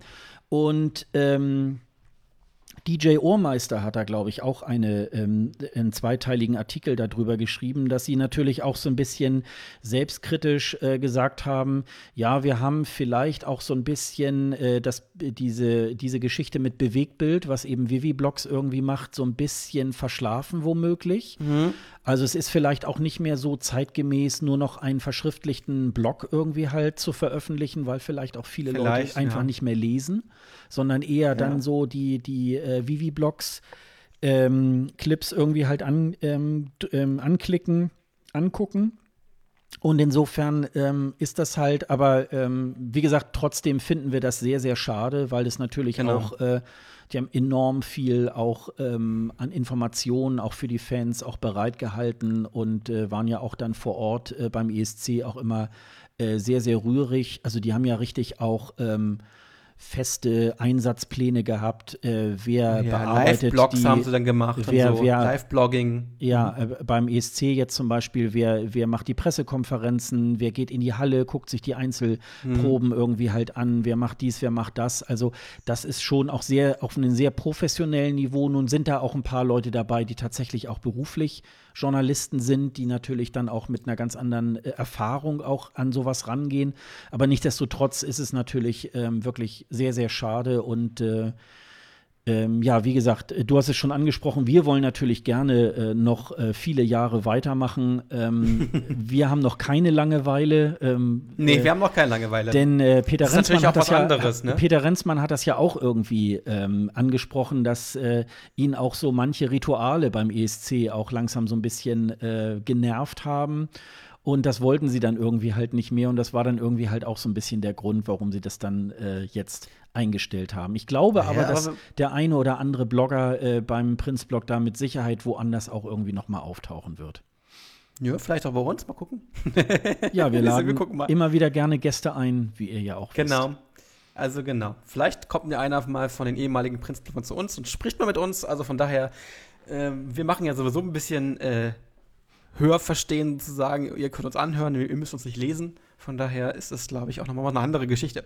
Ja. Ähm, Und ja, was gibt es denn noch so an, äh, an Schönes, Wichtiges? Äh, mir ist jetzt eine Geschichte noch eingefallen, ja. äh, die gar nicht so mit dem ESC zu tun hat. Mhm. Ähm, aber äh, würde ich gerne schon äh, noch, mal, äh, noch mal anbringen. Ich habe, wie gesagt, äh, Silvester ja äh, diese unsägliche Sendung Willkommen 2019 mit äh, Kiwi und ähm, wie heißt denn der andere? Johannes B. Kerner irgendwie. Bei Kerner hatte ich so ein bisschen so den Eindruck, naja gut, ähm, äh, er brauchte das Geld irgendwie. Also jedenfalls war es so, und da waren so einige Künstler irgendwie auch so am Start, also von Village People und so weiter, wo man so dachte, oh, Glasperlenspiel ja, war da. Nee, die waren, glaube ich, nicht. Ja, doch, die waren da, genau. Doch, DJ Bobo war. DJ Bobo ist immer da. Ich glaube, DJ Bobo ist nicht da, wenn er nicht da ist, aber der ist immer da. Mhm. Ähm, es waren mehrere. Auch, äh, auch Namika war da. Ähm, ja, ja. Nee, also worauf also ich jetzt hinaus äh, wollte, mhm. ist, äh, da war unter anderem auch Alice Merton irgendwie auch dabei. Ist eine Deutsche, ja. die äh, kanadische Wurzeln hat. Die hat ihre, ja. Äh, ihre Kindheit hat sie in Kanada verbracht. Man kennt sie von 2017 von ihrem Song Roots, der ja richtig eingeknallt dun, irgendwie dun, halt dun, ist.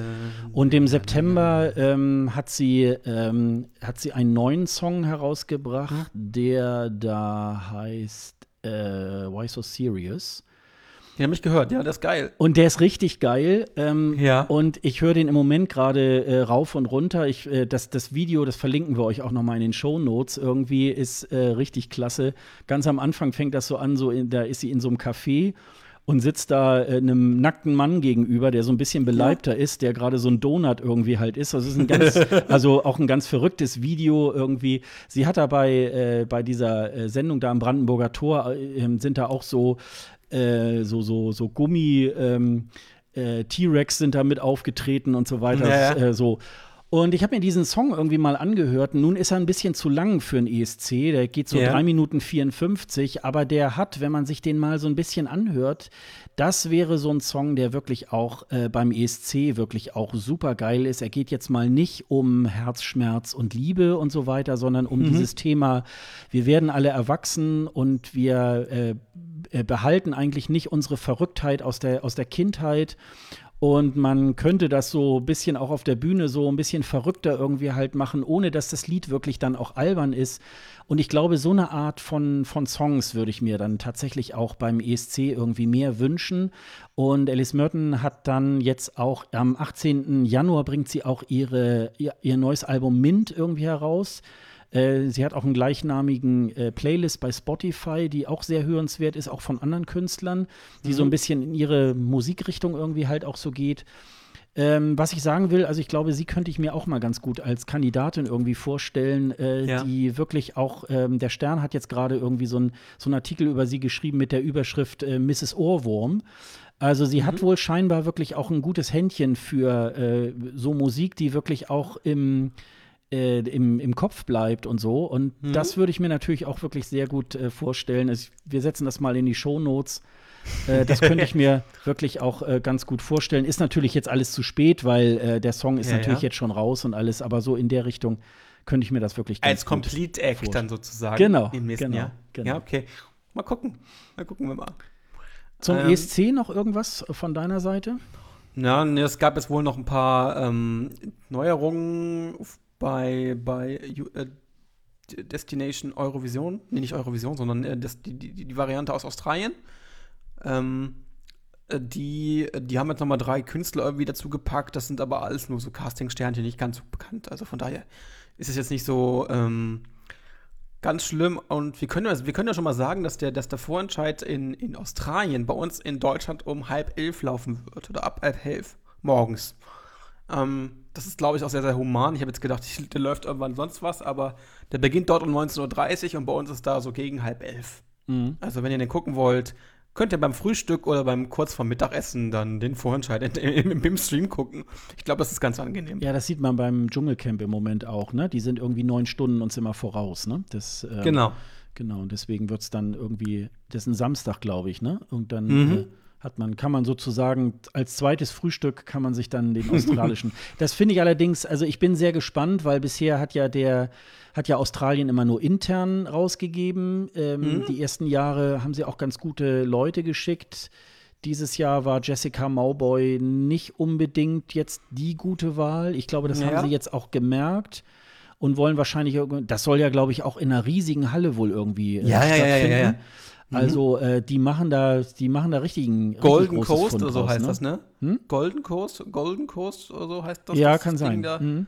Genau. Und es sind ja auch bekannte Bands dabei. Es ist nicht, so- also zum Beispiel Shepard, die ja einen Nummer 1 Hit äh, auch Mhm. in Deutschland und Europa hatten. Also es sind jetzt auch Namen, Careta dabei, die jetzt auch sehr, sehr gute Sachen machen. Also da bin ich echt gespannt, was uns da erwartet mit so äh, für Songs Award. Ich, ich, Ja. ich habe da hohe, also hohen Anspruch, auch Erwartungen, was diese, dieser Vorentscheid und diese Songs angeht. Ja. Ich hoffe, dass da gute Sachen bei rauskommen. Also das wird richtig spannend.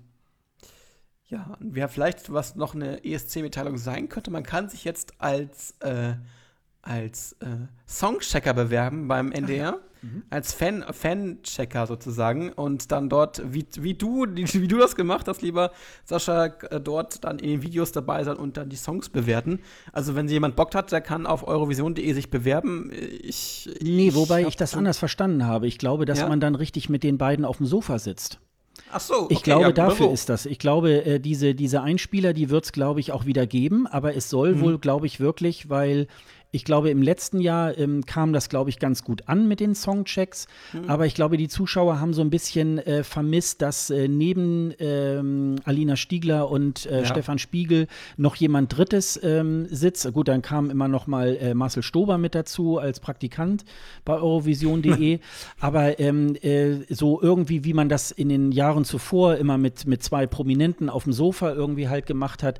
Ähm, und ich glaube, ähm, ja, da soll man, glaube ich, bis zum äh, 1. März, glaube ich, kann man, soll man wohl irgendwie ein Video irgendwie äh, von sich machen und Ja. äh, seine Be als Bewerbung das einreichen, damit sie wahrscheinlich auch so ein bisschen sehen kann, ob man Fernsehpräsenz irgendwie mitbringt.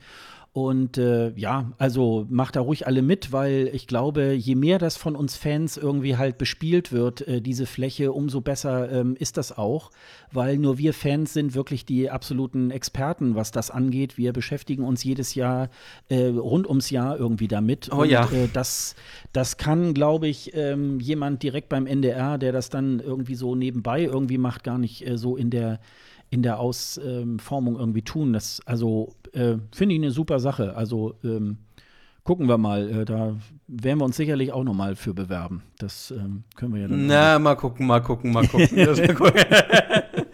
Also mir reicht schon dieser Podcast. Ich muss jetzt nicht noch ins Fernsehen. Und ich habe auch selber Fernsehen gemacht. Also ich muss jetzt nicht ins Fernsehen unbedingt. Äh, Achso, du hast schon andere, nicht- Ange du hast schon andere Angebote von den. Ja, genau, genau, ja, ja, vom ZDF nee, und so. Dann, Ja, ja, dann nein. natürlich nicht. Ja klar. nein, nein, nein. Ich habe selber lange Zeit jetzt auf Fernsehen gemacht, beim Fernsehen auch gearbeitet und äh, während des Studiums ganz viel Fernsehen gemacht. Aber ich, ähm, ich will nicht selber vor die Kamera. Das ist ja ein Mikrofon, da sieht man mich nicht, das ist ganz gut. Aber ähm, vor der Kamera dann irgendwie in einem Studio, nein, danke. Der ESC Green Room könnte ja auch den Untertitel haben, die Radiogesichter, ne?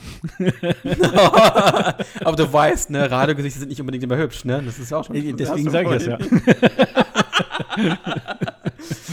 Ja, äh, vielleicht noch mal was Internes von uns. Wir sind für den Podcast, äh, Podcastpreis 2019 äh, nominiert. Wer auch immer das getan hast, vielen, wer immer das getan hat, vielen Dank dafür. Äh, wir sind in der Kategorie Unterhaltung äh, einsortiert und ihr könnt für uns abstimmen unter www.podcastpreis.de, glaube ich, ne? Ja, und ich sag, ich äh, guck gerade mal so, wo kann man denn hier zur Abstimmung? Und ich glaube, das ist, ähm, ich sag's sofort, also es gibt Kategorien, äh, Öffentlich-rechtlich habe Es ich gibt gesehen. also es gibt- Bildung, Coaching, kommerziell, öffentlich-rechtlich, Spiele, Sport. Technik und Unterhaltung. Mhm. Und ihr könnt dort abstimmen. Allerdings äh, müsst ihr immer mindestens zwei äh, Podcasts gleichzeitig irgendwie abstimmen. Wir sind in der Kategorie ähm, Unterhaltung und dann heißt Genau. der Link äh, podcastpreis.de Schrägstrich Poll mit Doppel-L Schrägstrich Unterhaltung und da findet ihr uns da mit äh, diversen anderen. Also da ist äh, zum Beispiel auch die Weisheit dabei. Da ist sogar ein äh, Podcast von Christian Lindner irgendwie mit dabei. Den habe ich allerdings die selber noch nicht gehört. Medienkuh ist dabei, die Kollegin von der Medienkuh, hallo. Genau, das Äh, Podcast UFO ist noch irgendwie äh, der, der Anruf. Ähm, also da sind so, sind so einige richtig gute Podcasts dabei und wir, wir natürlich auch. Und man kann jetzt bis zum 15. Februar ähm, für uns abstimmen. Das kann man sogar jeden Tag, also alle 24 Stunden könnt ihr da wieder rein und euch da, äh, da ein Kreuzchen unter anderem auch bei uns machen. Und dann werden wir mal sehen, ob wir diesen Preis irgendwie dann auch gewinnen. Also wir jedenfalls, äh, jedenfalls fand ich es ganz toll, äh, wirklich Ehrenwort. Wir beide haben es nicht gemacht, sondern es muss irgendjemand der Hörer gewesen sein oder mehrere Hörer, ähm, die uns da ähm, nominiert haben. Also demnach muss es ja dann dem einen oder anderen tatsächlich auch gefallen haben, was wir so die letzten zwei Jahre irgendwie oder zweieinhalb Jahre hier bisher ähm, auf die Beine gestellt haben. Und äh, das ist natürlich wirklich äh, ganz äh, groß. Ähm, also wirklich ähm, finde ich toll und ähm, ist natürlich so eine Bestärkung und natürlich auch äh, umso mehr Druck, so weiterhin gut zu machen, dass es äh, euch auch weiterhin irgendwie auch gefällt. Ne? Ja. Haben wir sonst Das noch war's. was zur Hausmitteilung? Haben wir noch was? Nee, ich Nö. glaube, ich glaube Nicht. eigentlich nicht. Also wir Das sind mal war's. jedenfalls gespannt, wie es jetzt beim deutschen Vorentscheid dann irgendwie letztendlich ausgeht. Wir werden das natürlich auch verfolgen. Und, ähm, Und, sie, und sonst kritisch beurteilen, wenn wir den nächsten Podcast machen. ja, genau. Ähm, und äh, wir sind gespannt und ähm, vielen Dank, dass ihr uns jetzt zuhört, irgendwie im, im Klo, auf dem Klo, im Klo wäre auch lustig, beim Schlafen, beim, beim, beim Fahren in der U-Bahn oder in der Straßenbahn, im Bus, wo auch immer, im Auto vielleicht sogar.